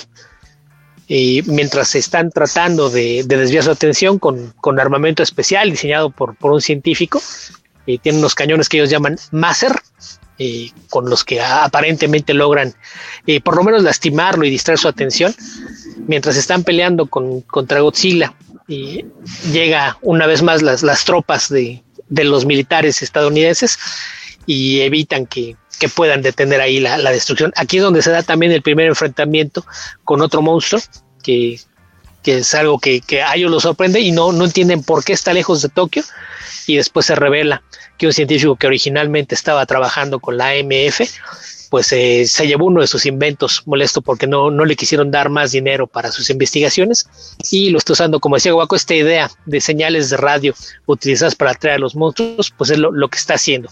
Su idea es de hecho comercializarlo que es eh, vender los, los, artefactos como que, ah, te cae gordo este país y quieres destruir una ciudad, mira, yo te vendo este aparato, tú vas, lo pones en medio de la ciudad, lo activas y van a aparecer monstruos gigantes a destrozarla más barato que cualquier clase de armamento y, y no, no tienes ni siquiera que preocuparte por, por dejar rastros o no. El, monstruo se encargará de todo, tal cual como si desataras una fuerza de la naturaleza sobre las ciudades enemigas. Entonces se, convierte ya en una, en una, trama doble porque esta, esta fuerza militar, además de estar tratando de contener las distintas apariciones de, de, los monstruos, pues también está tratando de localizar a este científico renegado, que es el, el que está tratando de usarlos como armas. Y a lo largo de, los números pues, te explican que la, fuerza tuvo que crecer una vez que empezaron a aparecer más monstruos y hay grupos especializados en, seguir a cada una de las criaturas conforme van apareciendo. Entonces ahí podemos ver a muchos otros Kaijus eh, clásicos, por ahí van a ver a, Motra, a Ghidorah, a Rodan, etcétera. Aparecen varios de, ellos. Y tal cual cada número lo, que te, muestra es una batalla en, una distinta época. Eh, el tercer número salta a 1975 y, y, por cada número pues vas viendo que ya este soldado es, una persona eh, cada vez más grande y todos son en, distintos lugares del mundo. Y la, historia, la verdad es que se deja leer bastante bien, es, muy entretenida, eso, sí es un hecho, y tiene por ahí algunos detallitos que, resultan curiosos porque también te muestra algo que, pasó también con las películas, ¿no? Esta evolución de que, no, pues es que primero Godzilla pues era algo que no entendíamos por qué, aparecía, destruía la ciudad y se iba. Y después cuando empiezas a aparecer los otros monstruos, pues llega, pelea con el otro monstruo, se deshace de él y se va. Entonces como que pasa de convertirse en esta fuerza de destrucción a, quien de repente hasta termina por salvar a la ciudad de destrozos mayores que iban a causar los monstruos. Ya hacia el, final de, de, la historia, en el cuarto número, eh, vemos que, empiezan a aparecer todavía más monstruos porque el uso de, los aparatos que utiliza este científico para tratar de atraerlos provoca que empiezan a llegar monstruos del espacio. Entonces por ahí llega una, versión hiperdesarrollada de, de Godzilla, se refiere a él como el Space Godzilla, que aparentemente usa unos cristales para adquirir más, más fuerza y le está dando una tunda al verdadero Godzilla, hasta que aparece Mechagodzilla, que en este caso es una construcción de la AMF, y, le ayuda a, pelear contra él así llega hasta la conclusión que, pues cumple con, el ciclo de, prácticamente 50 años de, pelear contra Godzilla. Eh, es la, última batalla para este soldado japonés, que es el, que nos sirvió como, como narrador y vehículo a lo largo de, la historia. Y, pues eso, es, una historia muy, muy fácil de leer, se lee de, forma muy rápida, muy ágil. Y, es espectacular. Tiene muchísimas eh, escenas desarrolladas a, doble página para, para mostrarte de la forma más espectacular posible las secuencias de batalla y, demás, pero, pero pues si, si, les gustan las, las historias de, monstruos gigantes, seguramente eh, esta es de, la clase de, historias que pueden disfrutar bastante. Recuérdanos el nombre del, artista. James Stockow. James Stockow. Eh, que por cierto, qué bonito. Bueno, para quienes estuvieron ahorita en lo que es eh, la grabación del episodio y que pudieron ver un poquito de, su arte, qué padre está, ¿eh? Súper detallado, las expresiones de, sus personajes humanos también muy, muy atractivas. Qué, qué, bonito. Yo no lo conocía hasta hoy, de hecho, porque me tocó leer un, cómic. Casi tan detallado como Geoff Darrow. Ándale. Eh, eh, tiene un estilo así casi tan detallado como Jeff Darrow, pero con un estilo un poquito más. Sus personajes tienen como una influencia como de manga, pero tiene un trazo más, más suelto, como, más de, pincel medio rudo a la hora de hacer los achurados y, el render final de sus ilustraciones. Pero sobre todo, si hace cosas de monstruos, es algo que no se pueden perder. Tiene también una, una historia de aliens que se llama Dead Orbit, que también es muy buena. Eh, o sea, de por sí Stocco es un gran artista, pero se divierte mucho haciendo historias de monstruos. Entonces, si, encuentran cualquier cosa suya que tenga que ver con monstruos, está garantizado que por lo menos se va a ver espectacular. James Stocco. Eh, luego, por ejemplo, estuvo este título que nos comentaba Beto del 2012. En el 14 salieron dos series que también pueden seguir.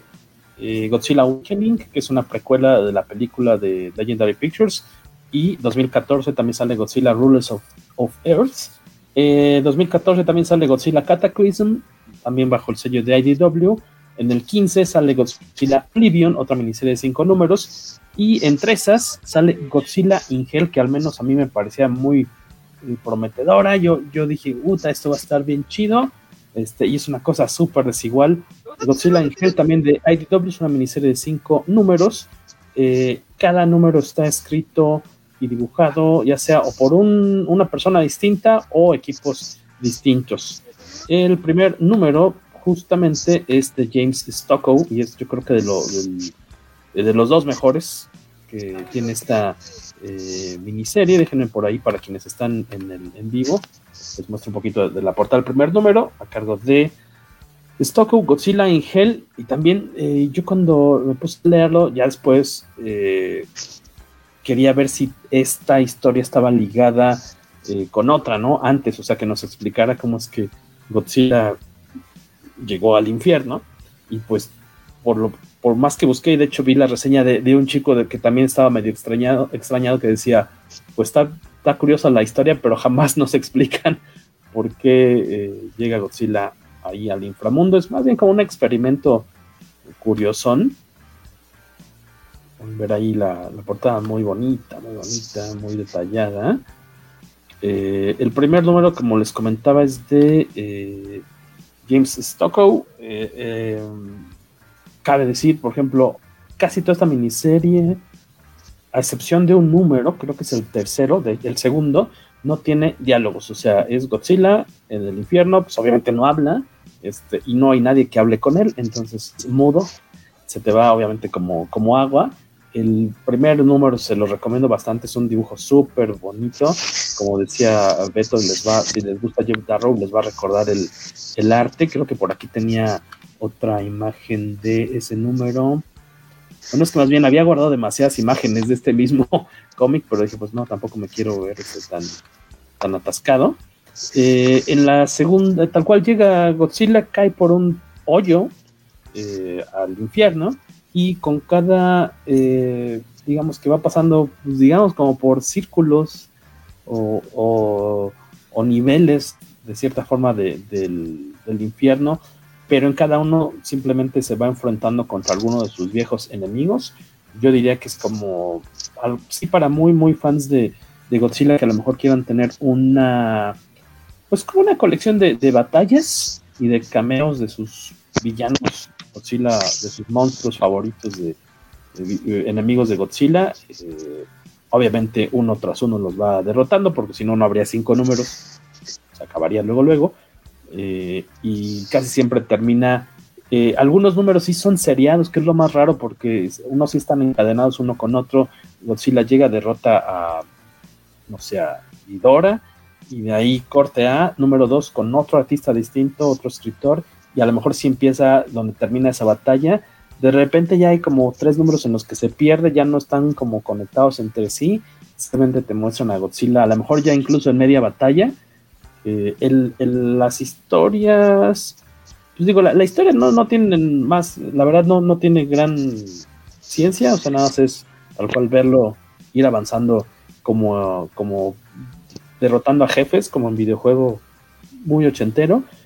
Y lo que puede llamar la, atención es, el arte tal cual de plano, porque eh, el, cierre de la historia es más bien medio como filosófico, porque mm, no, no continúa tampoco, o sea, se termina la miniserie y tan tan. El segundo número es de Bob Eggleton, que es el único que tiene tal cual textos. El arte es súper bonito, pero creo que tal cual la, narración que tiene pues es bastante innecesaria, porque de hecho creo que de repente hasta le hace un poquito de ruido a su, a su arte, que es yo creo que de los dos más eh, atractivos que se pueden ver en esta miniserie. Hay a quienes nos están acompañando en el, en vivo les quería mostrar algo, porque esto es como más arte más tradicional, más este, pues pintado a mano, digamos, este, sobre algún tipo de, lienzo. Déjenme les muestro por acá. Eh, acá está, listo. Esta es una de las piezas.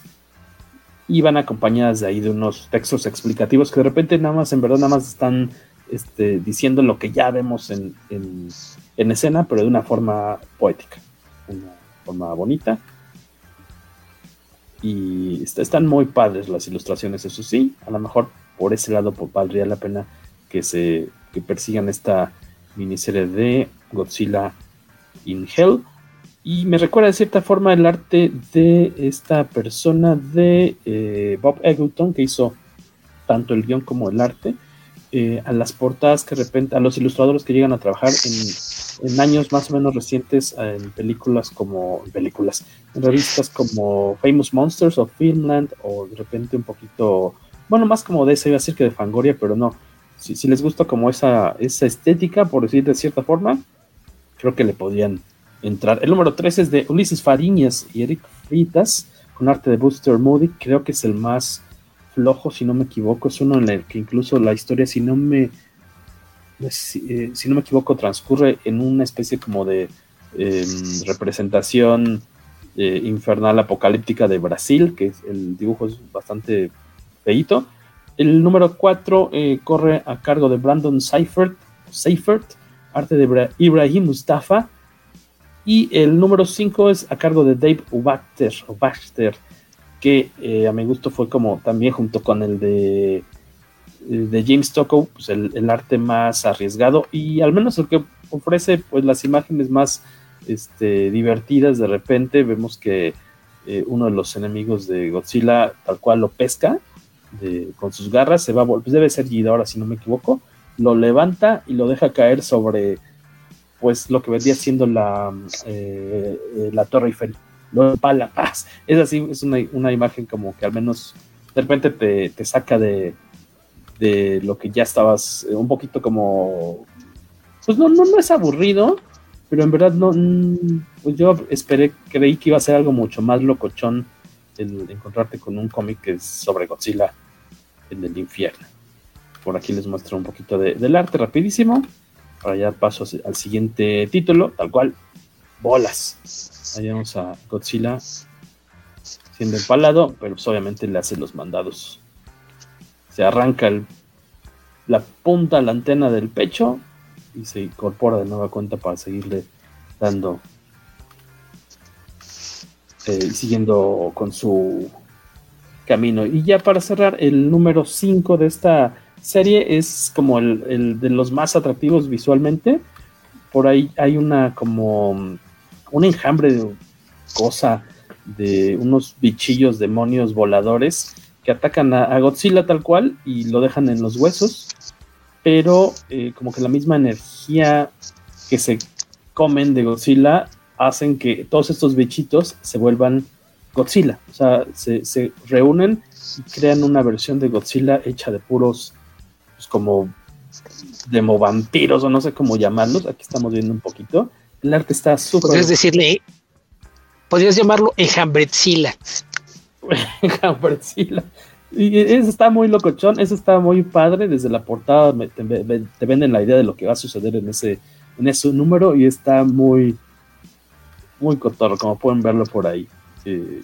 tal cual lo dejan, se lo comen como si fueran pirañas y todos los bichos estos de repente como que tienen la conciencia de Godzilla, por decir de alguna forma, y se vuelven uno solo para pelear contra otro monstruo que de repente parecía, no, no, no dicen que sea, porque nadie habla, como les decía en este, en este cómic, parecería una especie como de Tulhu, porque vemos que está como encima de, como en la cúspide de una montaña, pero está como entre niebla, no se nota bien, pero sabemos que es una cosa muy grande con tentáculos es contra el último monstruo contra el que eh, combate Godzilla en esta muy extraña eh, miniserie. Nada más, como decía, si son muy fans del personaje y quieren ver eh, verlo así en cinco números, combatir contra a lo mejor, me imagino que varios de sus enemigos principales con por lo menos tres de los números tienen arte muy bonito, dos números así como que totalmente decepcionante, pues échenle un ojito a Godzilla in Hell.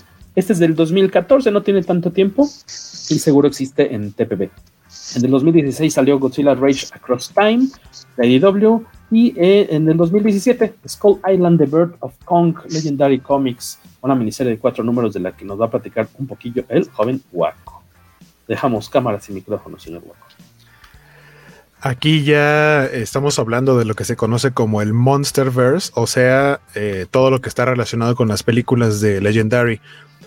en el caso de Skull Island, eh, The Bird of Kong, es una secuela, por así decirlo, de eh, Kong Skull Island, en donde recordamos que los protagonistas, algo, aquí quiero como, como platicar un poquito que algo que me ha llamado la atención de las películas de este universo es que como que los protagonistas de cada película son los que desaparecen en otras películas y los que mantienen o los que vuelven a salir son los que más bien son como los secundarios por ejemplo, los protagonistas de, la primera de Godzilla, eh, pues por ahí andan Aaron Taylor Johnson y, Elizabeth Olsen. Y ellos ya no los volvemos a ver, ni hablamos de Brian Cranston, por ejemplo. Sin embargo, eh, eh Serizawa, que es que en Watanabe, sale ahí y vuelve a salir en King of Monsters.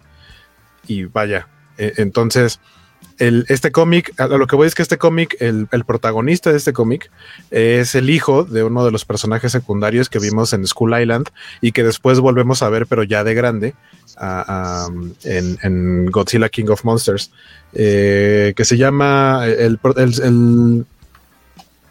no el protagonista del cómic, sino, sino el que sale en las películas, se llama Houston Brooks. que es un afroamericano que él acompaña, él es como un este técnico que acompaña a los personajes de Brie Larson y de, de, de, Loki, se me fue su nombre. Este, los acompaña en Tom Hiddleston, gracias Beto. Este, cuando van en esta misión en los años 70 a la isla Calavera, este, ahí conoce a esta otra chica, este, que creo que es japonesa, y ellos dos terminan haciendo pareja se casan y tienen un hijo, su hijo se llama Aaron, Aaron Brooks, y de eso va esta historia. La historia eh, empieza eh, ambientada en 2012. Eh, sabemos que, Aaron, el hijo de, Houston, de pronto un día desapareció. Y la historia empieza con un paquete de Monarch, una caja que encuentran un, equipo, una expedición de, australianos que anda en el mar, encuentran esta, este paquete eh, resulta que es una, ya, ya que lo abren, es una, es una grabadora, este, que está destinada a, Houston y es básicamente para, como para que sepa, pues se la manda Aaron. En algún momento alcanza a mandar así, a mandar en el agua para ver si, si logra llegar eh, y que alguien la encuentre para que se le dé a su papá y que sepa qué fue lo que pasó con él. Y se supone que eh, Aaron, cuando es todavía joven, eh, Houston trabaja en Monarch, es uno de los trabajadores de Monarch. Y se supone que se está retirando y cuando se está retirando es cuando le llega eh, lo de la grabadora y empieza a recordar que él tiene un pleito con su hijo porque cuando Aaron se entera de que la decisión de tanto de Monarch como del gobierno al haber encontrado a Kong y más eh, titanes o, vaya, así todos estos monstruos gigantes, en lugar de, de, tomar la decisión de hacer algo al respecto, dicen, no, pues hay que dejar que peleen, que de hecho esa es una frase que usan en las películas, let them fight. Eh, y, que, y que básicamente ellos resuelvan sus problemas y ya. Y Aaron dice, no, pero es que si ya te enteraste de esto, sí, ¿y cuál es tu segunda línea de defensa? ¿Qué tal que? Porque la, la, idea de Monarch es todos estos eh, monstruos malos que puedan aparecer, Kong los neutraliza y él es como nuestro protector o uno de nuestros protectores. Y, y Aaron le dice a su papá, pero es que ¿qué pasa si un día Kong no puede o no quiere? Y estos monstruos se liberan y llegan a otras partes del mundo, ¿cuál es tu segunda línea de defensa? Entonces él reúne a un equipo eh, y eso ya, eso ocurre en 1995, o sea, casi toda la historia del cómic ocurre en 1995, que es lo que estamos escuchando, que, o bueno, no escuchando, leyendo, que son las grabaciones que le mandó Aaron a su papá, que es como un diario.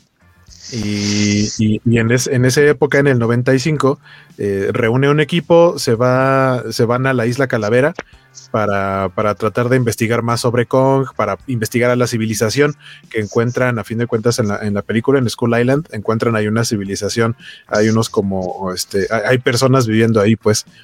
Y, y, quieren saber más de eso para ver qué más pueden hacer al respecto. Pero básicamente en la historia eh, luego, luego se, se, escabechan a alguien, unos de los monstruos voladores que andan por ahí. O sea, el equipo son como cinco personas, de las cuales al final van a quedar nada más como dos. Eh, pero, pero el punto importante es que eh, después de su primer encuentro con, con los monstruos, lo rescata esta gente que vive ahí y les dan a beber un como néctar, un jugo le llaman por ahí, que le dicen que es como blasfemo llamarle solamente jugo, pero es una bebida que se supone que es muy curativa y que les ayuda a que se recuperen pronto y así, pero uno de los, de, los del equipo eh, se vuelve un poco como adicto, o sea, todo el tiempo le está tomando y esto hace como que de pronto le empiezan a dar dolores de cabeza y tiene visiones. Entonces él empieza a... ¿Eh? ¿El loco del mal o qué era? Algo así, sí es como un loco este, de, monstruos.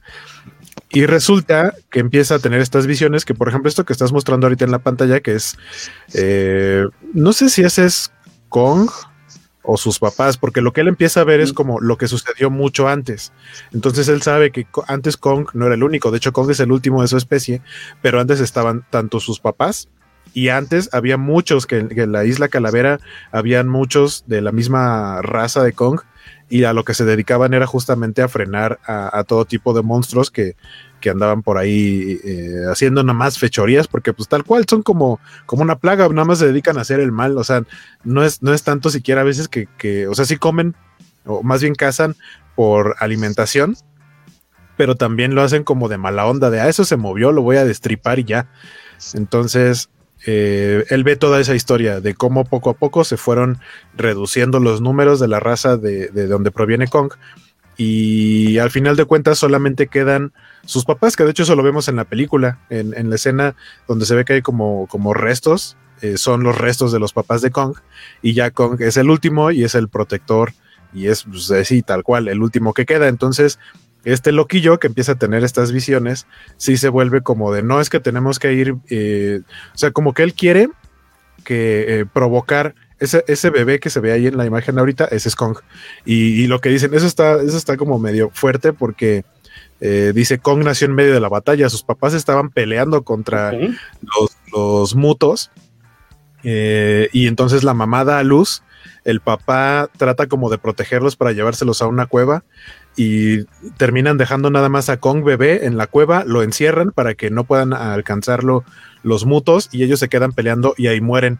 Entonces Kong queda huérfano inmediatamente, él puede, él ve todo eso, él, él, alcanza a ver como a través de las piedritas ahí como que se asoma y puede ver cómo los, los mutos matan a sus papás. Entonces él como que, digamos que conoce un poco la, la, mentalidad de Kong de por qué se vuelve un protector, por, por lo que alcanzó a ver desde que era bebé. Y y entonces piensa como que tiene que provocar, eh, comprobar más bien que Kong es un protector. Y, está, como está esta civilización de, personas ahí, tienen sus, sus, muros y todos siempre son muy callados justamente para no atraer a los monstruos. Eh, y él de pronto dice, no, es que hay que destruir los muros y hay que hacer que vengan los monstruos para, para entonces comprobar que Kong está aquí para protegernos y no nada más es una coincidencia. Eh, pero se vuelve tan loco que él mismo termina matando a, a otro de los que quedaban vivos de ahí, termina matando a uno, todos terminan disparándose unos a otros, se arma ahí, obviamente destruyen parte del lugar, llegan monstruos y entonces sí, Kong llega a, defenderlos, no sin antes también una matanza ahí de varios de los humanos, tanto de los aldeanos como, como de lo que quedaba del equipo. Eh, al final sí los termina rescatando y, ya, y es cuando él dice, bueno, no voy a poder salir de aquí porque la nave, el, sí, la nave en la que llegaron es como un helicóptero raro. Este, obviamente se destruye. Entonces termina mandando eh, justamente este paquete de... Eh, envuelve la grabadora en el paquete de Monarch, graba sus memorias y las manda para ver si algún día su papá se llega a enterar de todo lo que sucedió. Y básicamente es eso, o sea, por eso es eh, The Birth of Kong, es tal cual ver el origen de, de esta versión de, de Kong. Y, pues ya, nada más ahí al final Houston se termina enterando de lo que le pasó a su hijo. Eh, se supone que ya se retira de Monarch y alguien le dice que si se va a ir, que si se va a retirar no sé a algún lado y dice, no, estoy pensando en algo más tropical, como sugiriendo que él buscaría ir a, la isla Calavera para reencontrarse con su hijo y, ya como retirarse ahí. Y ya, eso básicamente es la historia. El arte está muy bonito. Es de. Es un artista que se llama uh, Mohammad Yazid. Eh, firma como Sid nada más, Z-I-D. Y es de Malasia. Y creo que básicamente este es como su trabajo más sobresaliente. No le he visto mucho, mucho más, o por lo menos de lo que encontré, pero me, gustó mucho. Está muy, muy, muy padre su arte. Entonces. es digital, eh, ¿verdad? Sí, según yo todo es digital. O sea, sí tiene ahí un como que emula algunas técnicas tradicionales, pero está muy bonito. Este, sobre todo si le están siguiendo la pista a toda la historia de las películas, vale la pena. Eh, este lo escribe Arvid Nelson, que por cierto escribe también el otro cómic que, que, me tocó investigar, que me tocó leer, porque también forma parte del, del Monsterverse y es como para darle uniformidad. Sé que por ahí hay novelas, pero de las novelas sí no, no supe más. Pero en este caso, eh, este sí lo recomiendo. El arte está súper, súper bonito. Y obviamente para tener otro como trasfondo de lo que sucede en las películas. Sí se antoja, porque aparte, como dices, en, la película de, la isla Calavera te muestran el, eh, llegas a ver como los, los esqueletos de, de, los ancestros de Kong, ¿no? Si no me equivoco. Sí, sí, sí. Eh, y, de, y de otros animales que vivían ahí gigantes este, con los que llegaron a, combatir y es cuando te, explican que es el último de su de su raza, de su, de su tribu. Creo que también está padre es que al final eh, son cuatro números y al final de cada número viene como los archivos clasificados de Monarch Y los, los monstruos que aparecieron en ese número, ahí te viene como una ficha, como de cómo se llama, de qué tipo es, de qué tamaño es y como sus características. Eso me gustó bastante. Repítenos el nombre de tu miniserie para que la puedan. Se llama, se llama School Island, The Birth of Kong. Salió en 2017 y es tal cual del Monsterverse de Legendary. Anotado entonces. Sí, sí, sí. Y Ese de sí ahí, me gustó. Este, Skull Island, The Bird of Kong, y tal cual, pegadito, dos años después, eh, eh, pero por ejemplo, este cómic que decías es de Legendary Comics, ¿no? El, el ah. siguiente, el de 2019, Godzilla Aftershock, también es de Legendary. Sí, básicamente es este, o sea, pues forma parte de la misma línea de tiempo y la misma tipo de publicaciones. Mm, sí, está como Monsterverse Legendary Comics también. Y este, lo vi, el Godzilla Aftershock, eh, pero este lo vi en TPB. No sé si salió en números sueltos. Ah, pues a, darle con ese entonces. Es, este. Em, no, estaba revisando. Sí, tal cual es Aftershock, ¿no? ¿Ese de, qué va? Godzilla Aftershock eh, básicamente es una precuela a eh, Godzilla King of the Monsters, que es la última película que habíamos visto de Godzilla hasta ahora Godzilla contra Kong. Eh, se publicó en 2019, pero sucede en 2014. Eh, está escrita por el mismo Arvid Nelson, también el del, mismo cómic que acabo de, platicarles. Y el arte es de Drew Edward Johnson, que tiene un estilo mucho más de cómic, aunque sí noto que su, lo suyo también es totalmente digital, sobre todo por, eh, por cierto tipo de escenas en los que se ve como que tiene demasiado detalle para haber sido una viñeta tan pequeña. Y, también en la parte de repetir algunas estructuras de rostros porque sí trata eh, de, que los personajes sean muy, muy, muy parecidos a los actores que, vimos en las películas. Y pues básicamente la historia, eh, siendo, siendo como decía precuela a King of, the Monsters, eh, se supone que aquí conocemos, es un poco como el origen también de la historia de la doctora Emma Russell, que en la película es la actriz Vera Farmiga, y eh, conocemos también ahí a Alan Jonah, eh, que es este quien hizo a, creo que es Tywin Lannister, es Charles Dance en Game of Thrones, que es este eh, mercenario que se dedica como a buscar cosas respecto a los monstruos y revender, bueno, no revenderlas, sino a venderlas para pues, él hacerse millonario. Aquí la doctora Emma Russell todavía forma parte de Monarch, no, no tiene mucho que sucedió el evento de San Francisco, que es en donde sabemos que tanto ella como su esposo pierden a su hijo, eh, lo que sería como el hermano del personaje de Millie Bobby Brown, que es Madison. Este, y ese se supone que en ese evento, o sea, ese, es el motivo por el cual se fractura la relación y se terminan separando. Pero bueno, él, él casi no sale, su, esposo sale muy poquito, porque aquí la historia se centra en ella y se supone que la mandan a investigar porque ha habido como temblores en diferentes partes del mundo y generan así unos boquetes gigantescos en donde ha este, sucedido esto. Eh, también se topan por ahí a, como decía, a, Alan Jonah, que es como el, malo malo, el que después van a terminar trabajando juntos, según lo vimos en la película. Aquí apenas se conocen y andan tras eh, la investigación de qué es lo que está sucediendo, dónde está Godzilla y qué, es lo que está pasando con estos mutos. Que los mutos, eh, recordamos que son Massive Unidentified Terrestrial Organism, o sea, es, es el nombre que le pusieron en el Monsterverse a los kaijus, porque según yo el kaiju se los ganaron los de Pacific Rim. No estoy muy seguro si fue por eso cuestión de derecho de autor, porque nunca usan el término kaiju en las películas de Godzilla. Qué raro, eh, ¿no? La, cosa es que no, no sabemos porque es que kaiju es una palabra en japonés, entonces no sé si la puedan registrar, porque bajo esa premisa se usó apenas en el tráiler de, de, Suicide Squad.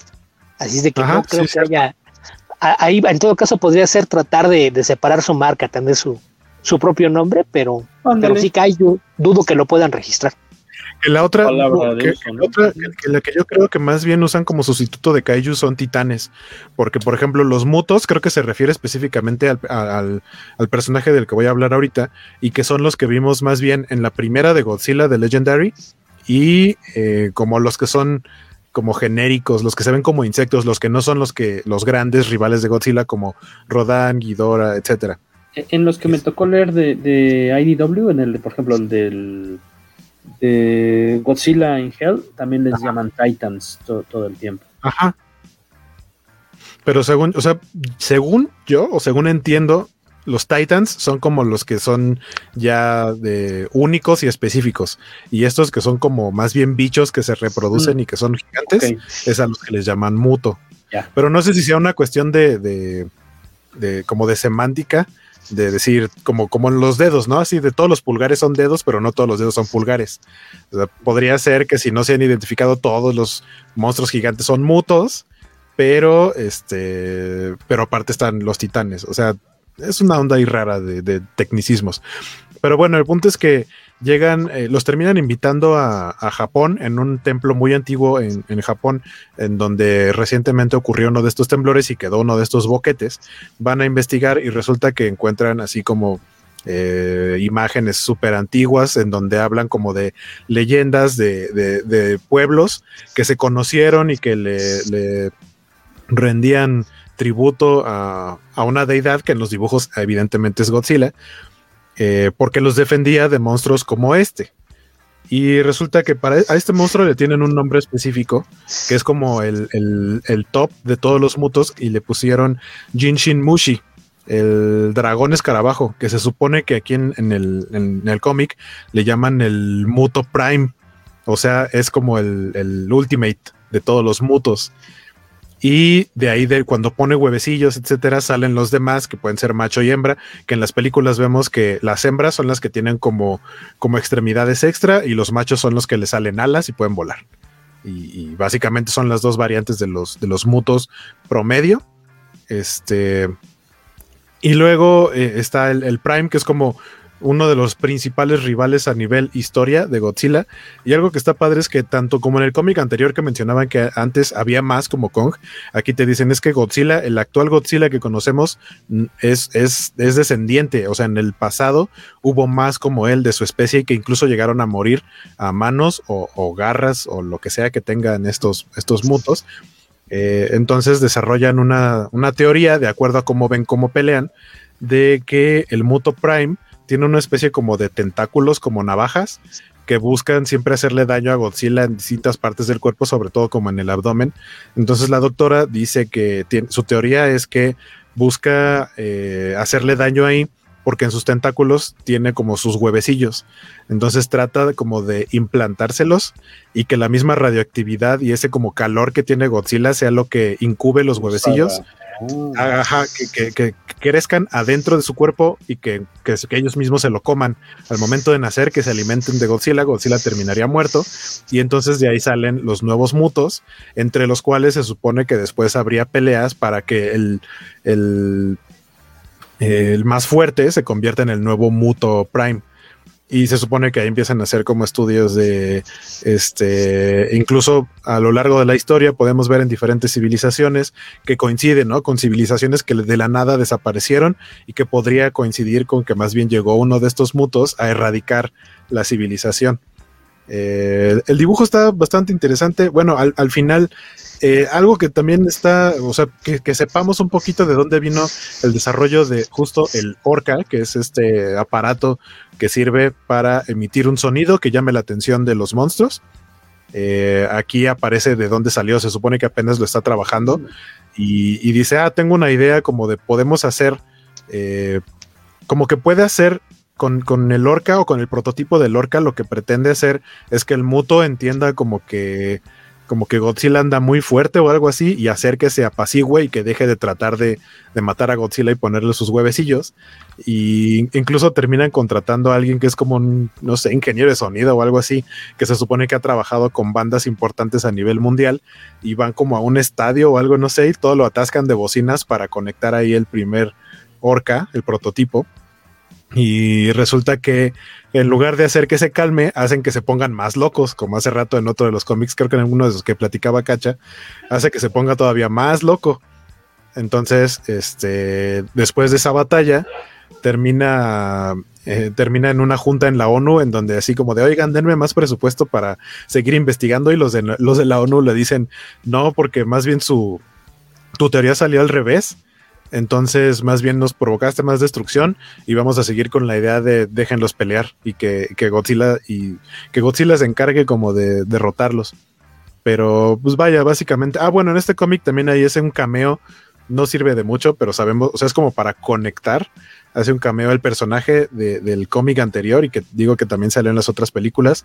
Eh, Houston Brooks sale un ratito ahí como para visitarle y para decirle, oye, no te vayas a aventar este a, ir a enfrentarte tú solita a este problema. Y ella así de, déjame en paz, yo voy a hacer lo que yo quiera.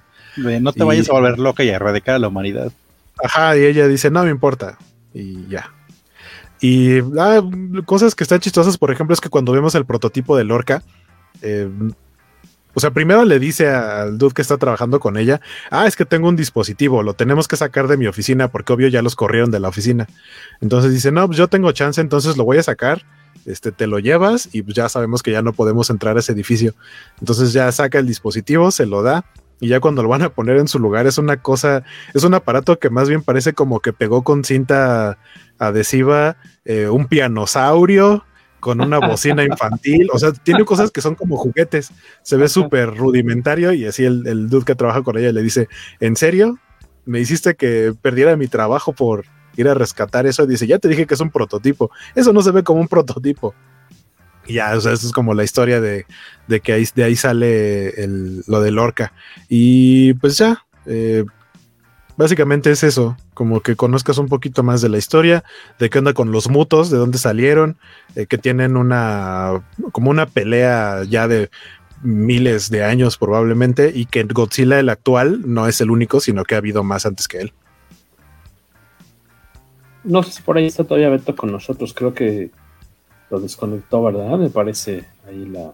Yo no lo veo en la pantalla. No, debe haber habido algún problemilla ahí de conexión en su casa. Entonces, este.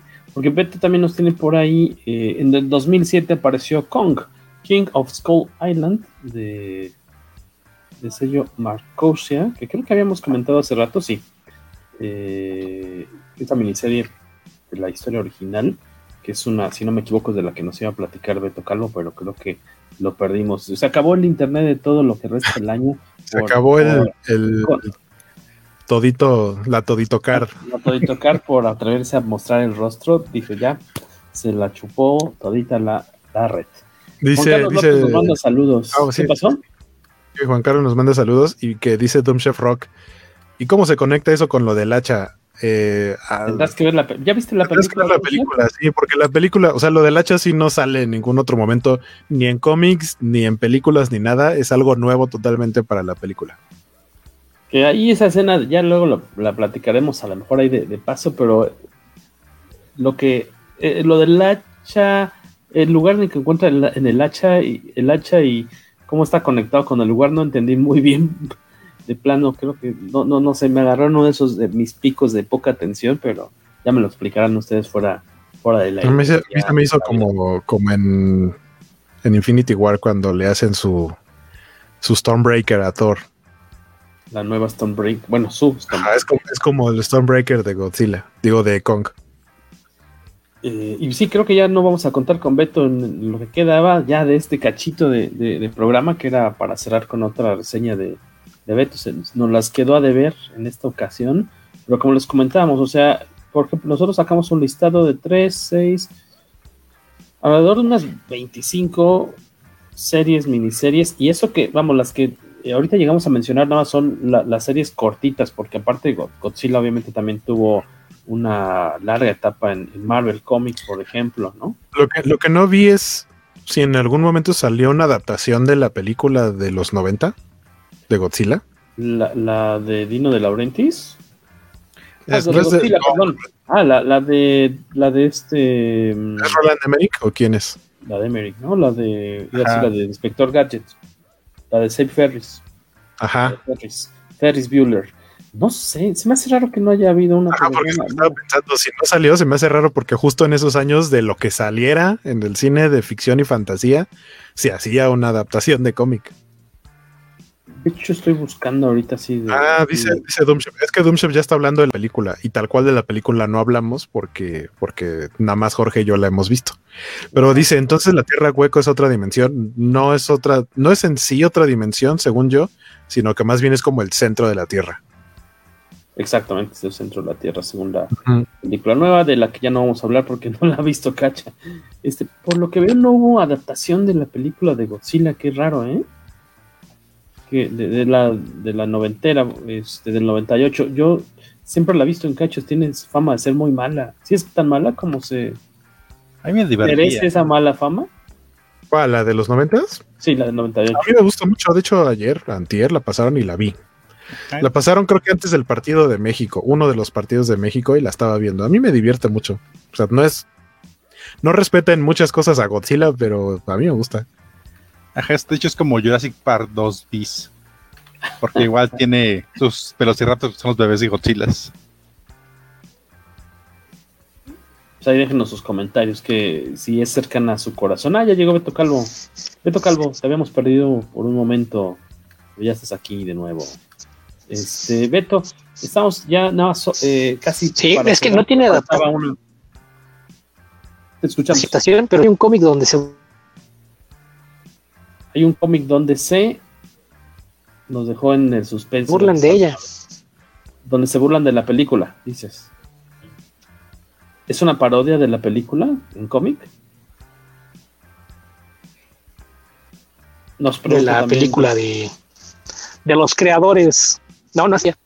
Lo que pasa es que en Planetary, en Planetary el segundo número está dedicado a los Kaijus.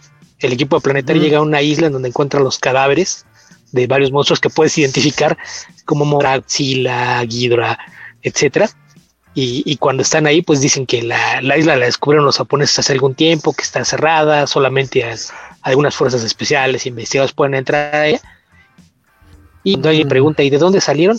no sé, algunos dicen, algunos dicen que son mutantes radioactivos, pero sería una estupidez decir algo tan bobo como eso. Y ese es el origen que tiene el Godzilla de, aquella versión. Entonces, es lo más cercano que tiene es una adaptación. Pregunta Doomship Rock que si hay más cómics de Legendary. Estoy viendo que sí. Eh, de hecho, aparte, ¿no? que aparte, de los que yo Están por salir dos precuelas.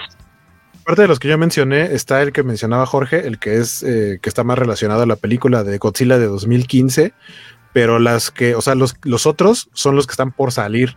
Hay uno que dice Monsterverse, Titantology, Godzilla Dominion, que sale ya la próxima semana. Eh, hay uno que se llama Kingdom Kong, que es igual que Godzilla Dominion, son como paralelos y salen al mismo tiempo. Hay uno que se llama Kong and Me, que más bien se ve que es como para niños. Ese sale, ese salió hoy, de hecho, según esto, según las fechas que estoy viendo. Sí, es que eso que estás diciendo, el, de Kingdom y, el de Dominion, se supone que son que hicieron, son precuelas y salen a la siguiente semana.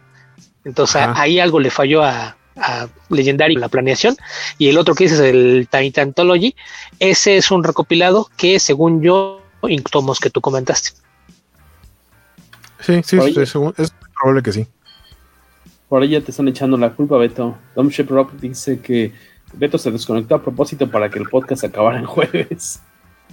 Así es, Beto, así se las juega, ya saben, todo sea por hacerme quedar. No, pero en todo caso hubiera dicho, me desconecto. De todos para que acabe en jueves. Ajá. No tiene sentido. Sí, en, todo caso sería para que acaben antes, porque a mí me falta comentar el segundo cómic, así es de que yo sabía que no íbamos para allá. No, no, no íbamos a acabar en menos de dos horas, Jorge. Te conocemos. Te tomaste tu, tiempo largo y tendido en previos y comentarios intermedios que no vayan al caso. darte el spotlight un momento para que nos comentaras sobre, sobre este artista mexicano y ahora te quejas.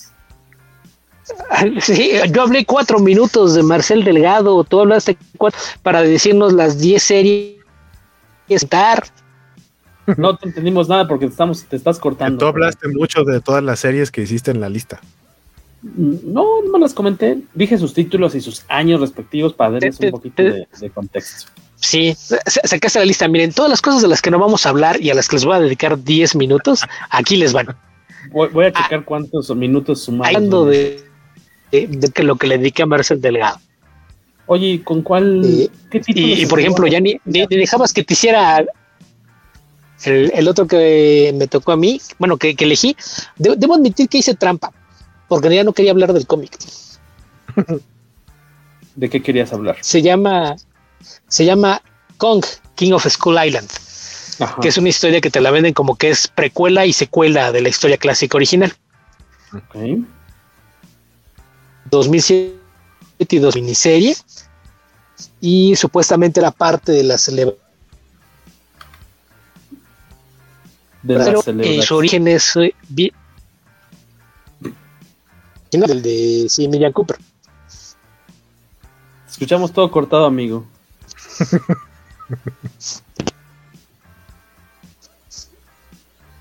Será bien para los del podcast porque es lo que se va a grabar el, audio aparte. Exacto. Una disculpa para los que están en vivo, pero se va a escuchar mejor en el grabado. Nos dice. En, el, grabado pues, van las tracciones pero. Exacto, unas por otras. Eh, platícanos si, es posible de este título de King of Skull Island del 2007. Mientras nosotros. Bueno, pues este cómic en realidad es una adaptación. En realidad es una adaptación de una novela ilustrada. Ah, ok.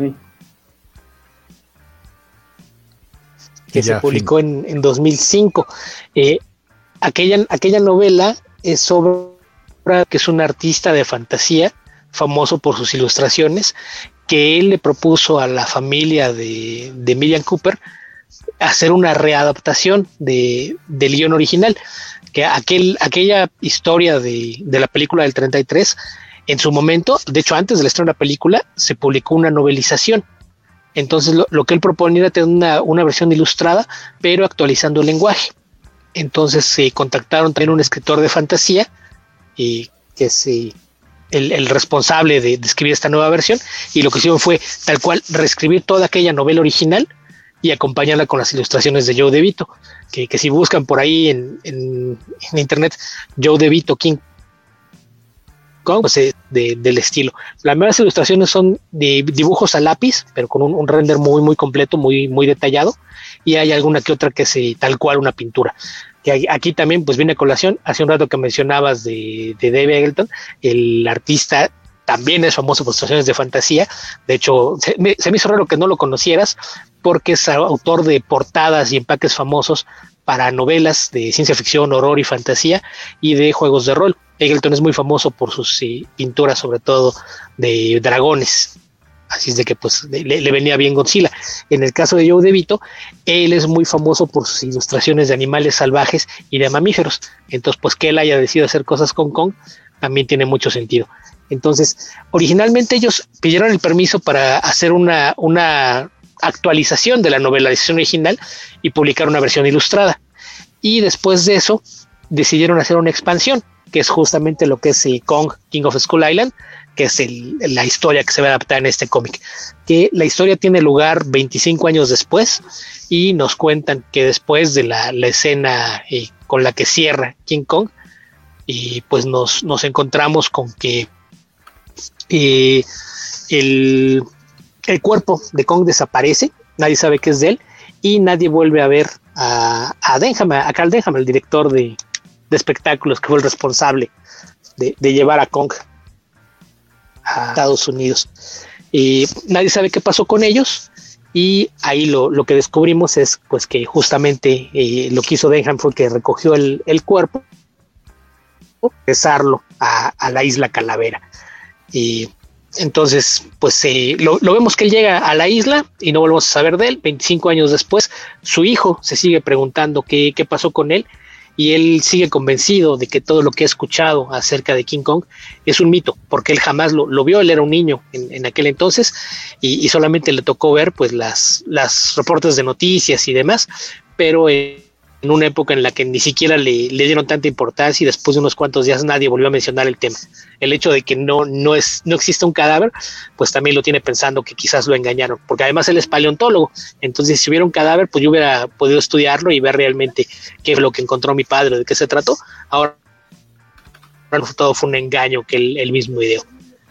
Entonces él eh, contacta a Jack Driscoll, el, escritor que, que acompañó a, a su padre en la, expedición original, la que convence de, que lo lleve a la isla en donde lo encontraron. Eh, ahí descubres que pues ya en este momento Jack, pues, aquí tiene una apariencia física muy distinta a la, de la película de Peter Jackson, por ejemplo, que era Adrian Body, muy, un actor muy delgado. Aquí tenemos un tipo corpulento y que dice que después de la Segunda Guerra Mundial decidió invertir su dinero en un barco y, y empezar a comercializar y ahora tiene una pequeña flotilla pero eh, le pide permiso a su esposa, que es la, actriz de la primera película, para tomar su primer barco y llevar al hijo de Denham a la isla. El barco, por ejemplo, se llama Darrow, obviamente en honor a, su esposa. Y lo, que sigue ahí, la, razón por la que es secuela y precuela es porque cuando llegan a la isla se ven separados después de que los atacan algunos monstruos. Entonces, tratando de, localizar al, hijo de, de Denham, que fue rescatado por algunos de los nativos y que mientras está recuperando sus heridas le cuentan la historia de la isla y de cómo fue que aparecieron los Kongs, las otras especies de animales que había en la isla y cómo fue que las tribus de ahí llegaron a este trato de, tenemos aquí la puerta y te ofrecemos un sacrificio de vez en cuando. Y entonces es la, parte en donde funciona como precuela, te cuenta todo el origen de, las tribus eh, de, nativos que, que habitan en la isla, la relación que tienen con Kong, con los dinosaurios y demás y la, parte de, la secuela pues es justamente lo, que estamos viendo en el presente. Con, ellos tratando de revivirlo, eventualmente aparece por ahí el, cadáver de, Kong y descubrimos que, que Denham está vivo y, viviendo ahí en, la isla. Entonces una historia que, sobre todo si les gusta la, versión original de, la película o incluso la, de Peter Jackson, que pues es como la, versión extendida de la misma, una historia que vale mucho la pena. En el caso del cómic de, de Marcosia, el principal problema que tiene es que Marcosia es una editorial muy pequeña y a veces esto se va a que que tiene el poco presupuesto y no contratan a, talento calificado, ¿no? Ni, en términos de, guionista, el, cómic está muy cargado de, diálogos, que, a veces es eh, un poco redundante lo, que te aportan, y el muy irregular, ¿no? Sobre todo en, en términos de expresiones faciales, que se ven distintos, lo cual cuando estás leyendo, entonces sí, sí es una experiencia que, que a veces puede resultar frustrante cuando estás tratando cómics, pero si, si le pueden echar mano al libro, la es que se los recomiendo bastante. De hecho, no, no es tan difícil conseguirlos eh, ninguno de los dos, ni, ni la readaptación de la King Kong original, ni este Kong King of Skull Island. los dos son relativamente fáciles, aunque sí, como ya están fuera de prensa, pues sí, sí, sí puede ser que estén un poquito elevados de precio. Originalmente se publicaron a través de Dark Horse Comics, que tiene su, división de libros, tiene un formato de, pasta dura en tamaño carta, en el que pues son, son textos acompañados de ilustraciones de media página, a veces una página. Y la cosa es que hace pocos meses apareció una, edición en pasta blanda de esta historia, pero dividida en dos volúmenes. Así es de que esa a lo mejor es más fácil de, de encontrar esa fue invertirle el, nombre, se llama King Kong School Island y está dividido en dos volúmenes. El primero se llama Exodus y el segundo se llama The Wolf. Así es de que esa es otra, otra opción para poder leer esta historia, aunque sea en dos partes. Cada uno de esos tomos debe tener un precio de por ahí alrededor de, de 30 dólares pero pues es una, una opción. Digo, si, si les interesa sobre todo por el arte, eh, eh, esa parte, el, otro enorme contraste, porque ves el, trabajo en el cómic, que verdad sí, sí deja mucho que desear, y luego ves la clase de ilustraciones que, crea Joe DeVito, y pues sí, nada que ver uno, uno con el otro. Pero, pero pues es eso, el, cómic sí, sí le da pues novedad. Eh, si, si, lo encuentran muy barato, pues es una, una forma fácil de accederle a la historia, pero les recomiendo que, que, mejor se busquen en todo caso la novela, que no es muy larga, ser unas chinas. Eh, mientras que la, readaptación de, la película eh, también era de algo menos de 200, con todo y las ilustraciones. Entonces son, novelas bastante cortas y, valen la pena bastante más que el cómic. Hay la recomendación de, Beto de acercarse en todo caso al, material original y no tanto a, la, a esta adaptación en cómic. ¿Cómo decías que se llama la, editorial que publicó esta historieta? Marcosia. Que a la fecha te anda por ahí, tiene algunas licencias, están publicando hace poco unos cómics de, de Robotech. Órale. Esa sí, de plano jamás la había, escuchado. Nunca me ha tocado ver un cómic de Marcosia así en, vivo. Sí llegan a México, ¿no? ¿Tú llegaste a tener alguno aquí? ¿O, en la época? Sí, yo tengo, pero generalmente con estas editoriales chiquitas, cuando conseguía cosas era porque yo las encargaba. O sea, las ponía tal cual en, mi pull list. Entonces, pues era de que a la hora de hacer el pedido, pues lo pedían específicamente para mí. De, de otra forma, pues sí dudo, dudo que, que alguna de las tiendas se quiera aventar el, paquete de, encargar los cómics si no sabe si van a tener mercado. Perfecto, creo que si llegamos a, la lista, ya, ya todos hicieron sus reseñas, estoy en lo correcto, no nos estamos saltando a nadie. Todos, todos de acuerdo. Todo bien. Todo bien.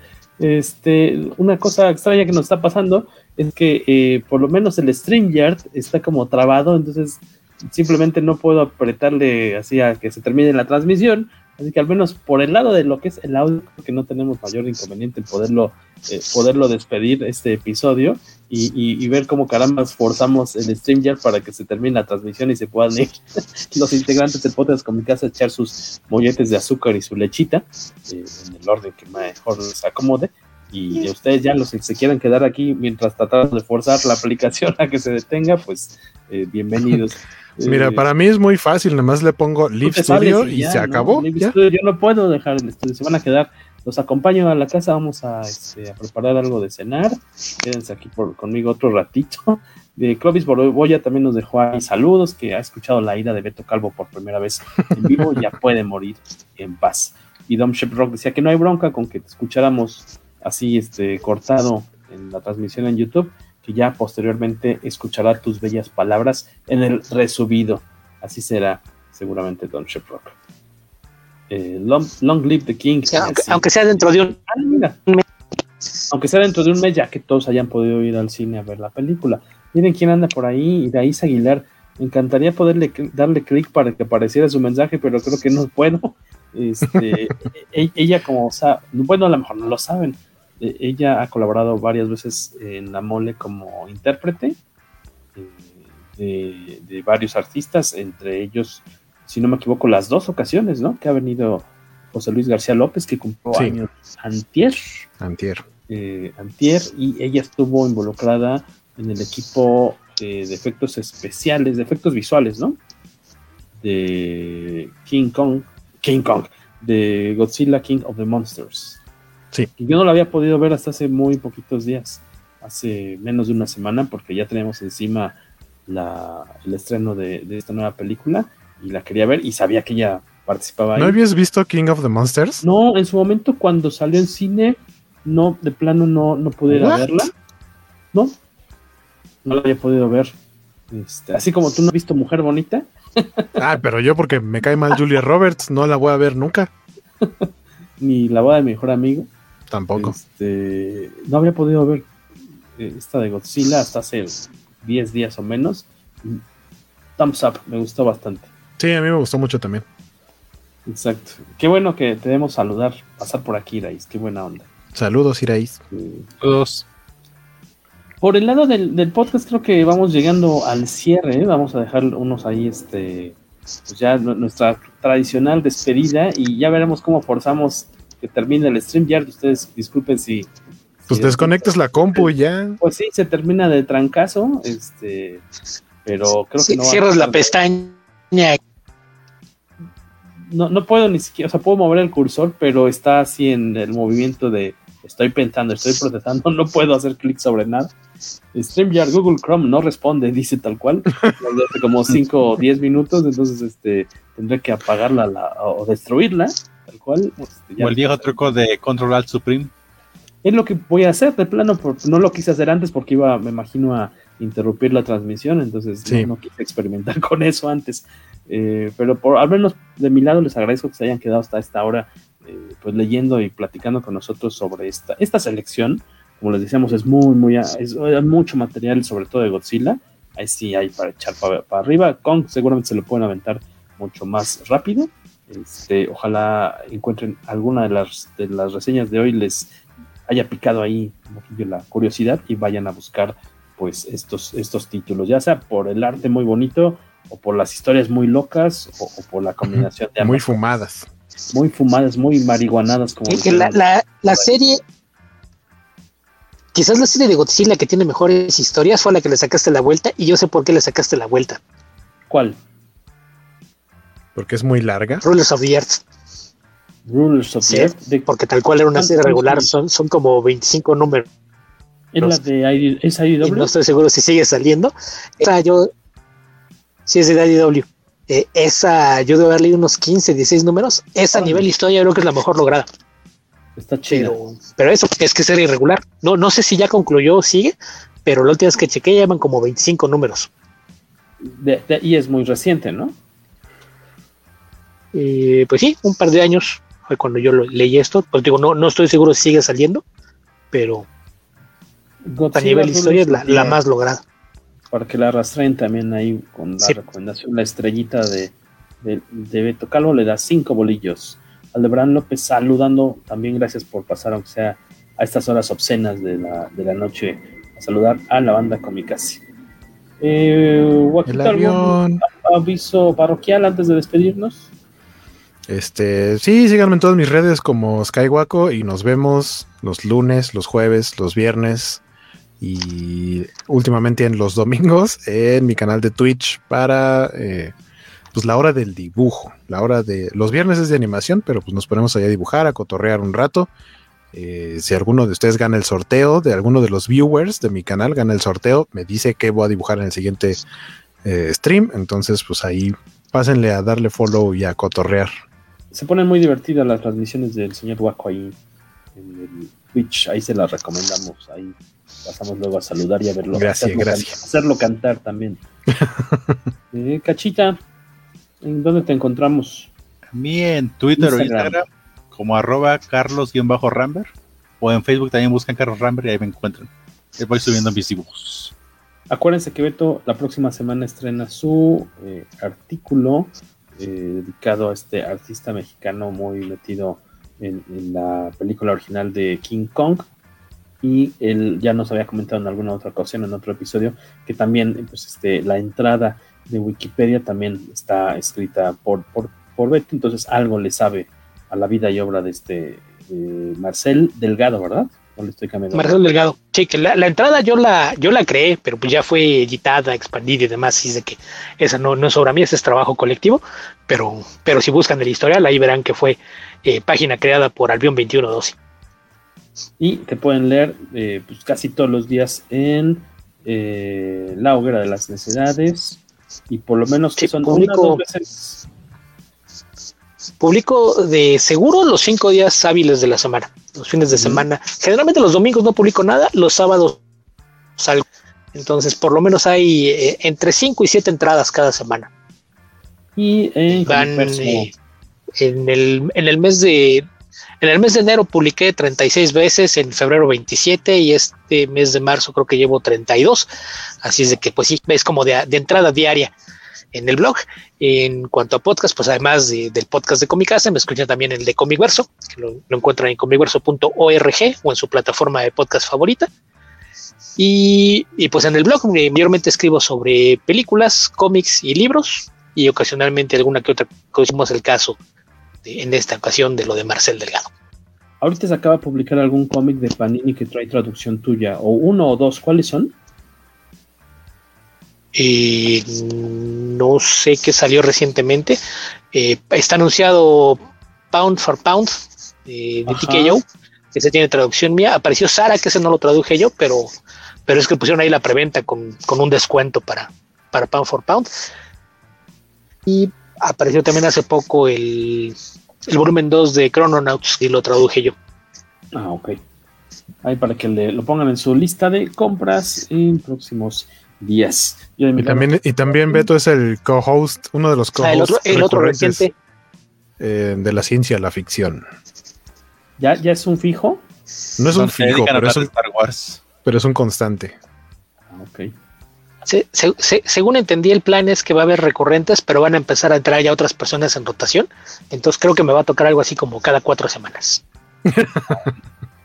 Ahí para que lo estén checando este podcast eh, de nuestro amigo.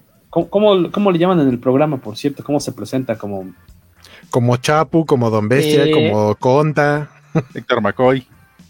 Y lo encuentra también. ¿Dónde Héctor McCoy es el nombre que está usando como oficial. Sí, sí, Héctor McCoy. Está, en todas las plataformas de. Ah, okay. Está en las plataformas de las, las sospechosas comunes: Spotify, iBox, Anchor, etcétera. Y en Twitter está como de la Calaf, o sea, de la C a la F.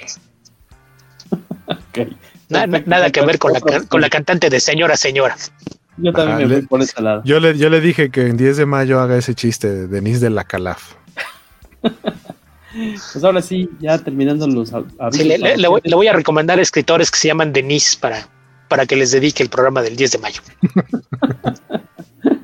Cuídense mucho, camaradas del podcast Comicase, compañeros. Muchas gracias abajo y a los lados por habernos acompañado este episodio. El 190 ya. Eh, nos vamos porque ya espantan. Nos escuchamos la próxima semana. Tenemos una cita el próximo miércoles para grabar episodio, un episodio más del poderoso podcast.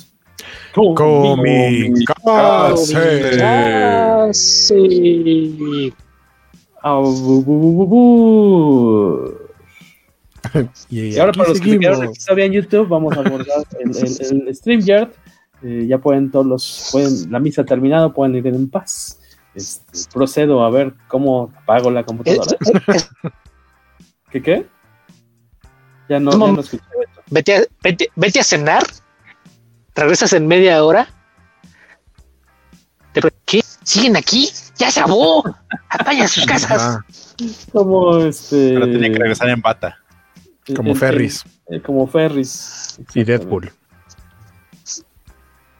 Cuídense ya váyanse a sus casas. Adiós.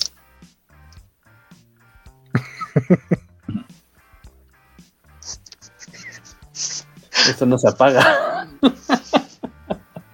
bueno, yo ya me voy a salir, ¿eh? Adiós. Déjenme Bye, bye. Bye. Pasar como Krusty. Bye. De 36 horas seguidas. Todo por ese niño que no me deja descansar. Quién sabe cómo lo va a hacer, pero ahorita averiguo. vayan, vayan, déjenme, morir solo. Bye. Ay, ustedes también. Nos vemos. Están ahí curioseando. Váyanse ya. Todavía veo hay gente conectada. Váyanse, por favor. Más ya no estoy. Voy a poner esto. Adiós. Nunca estuve.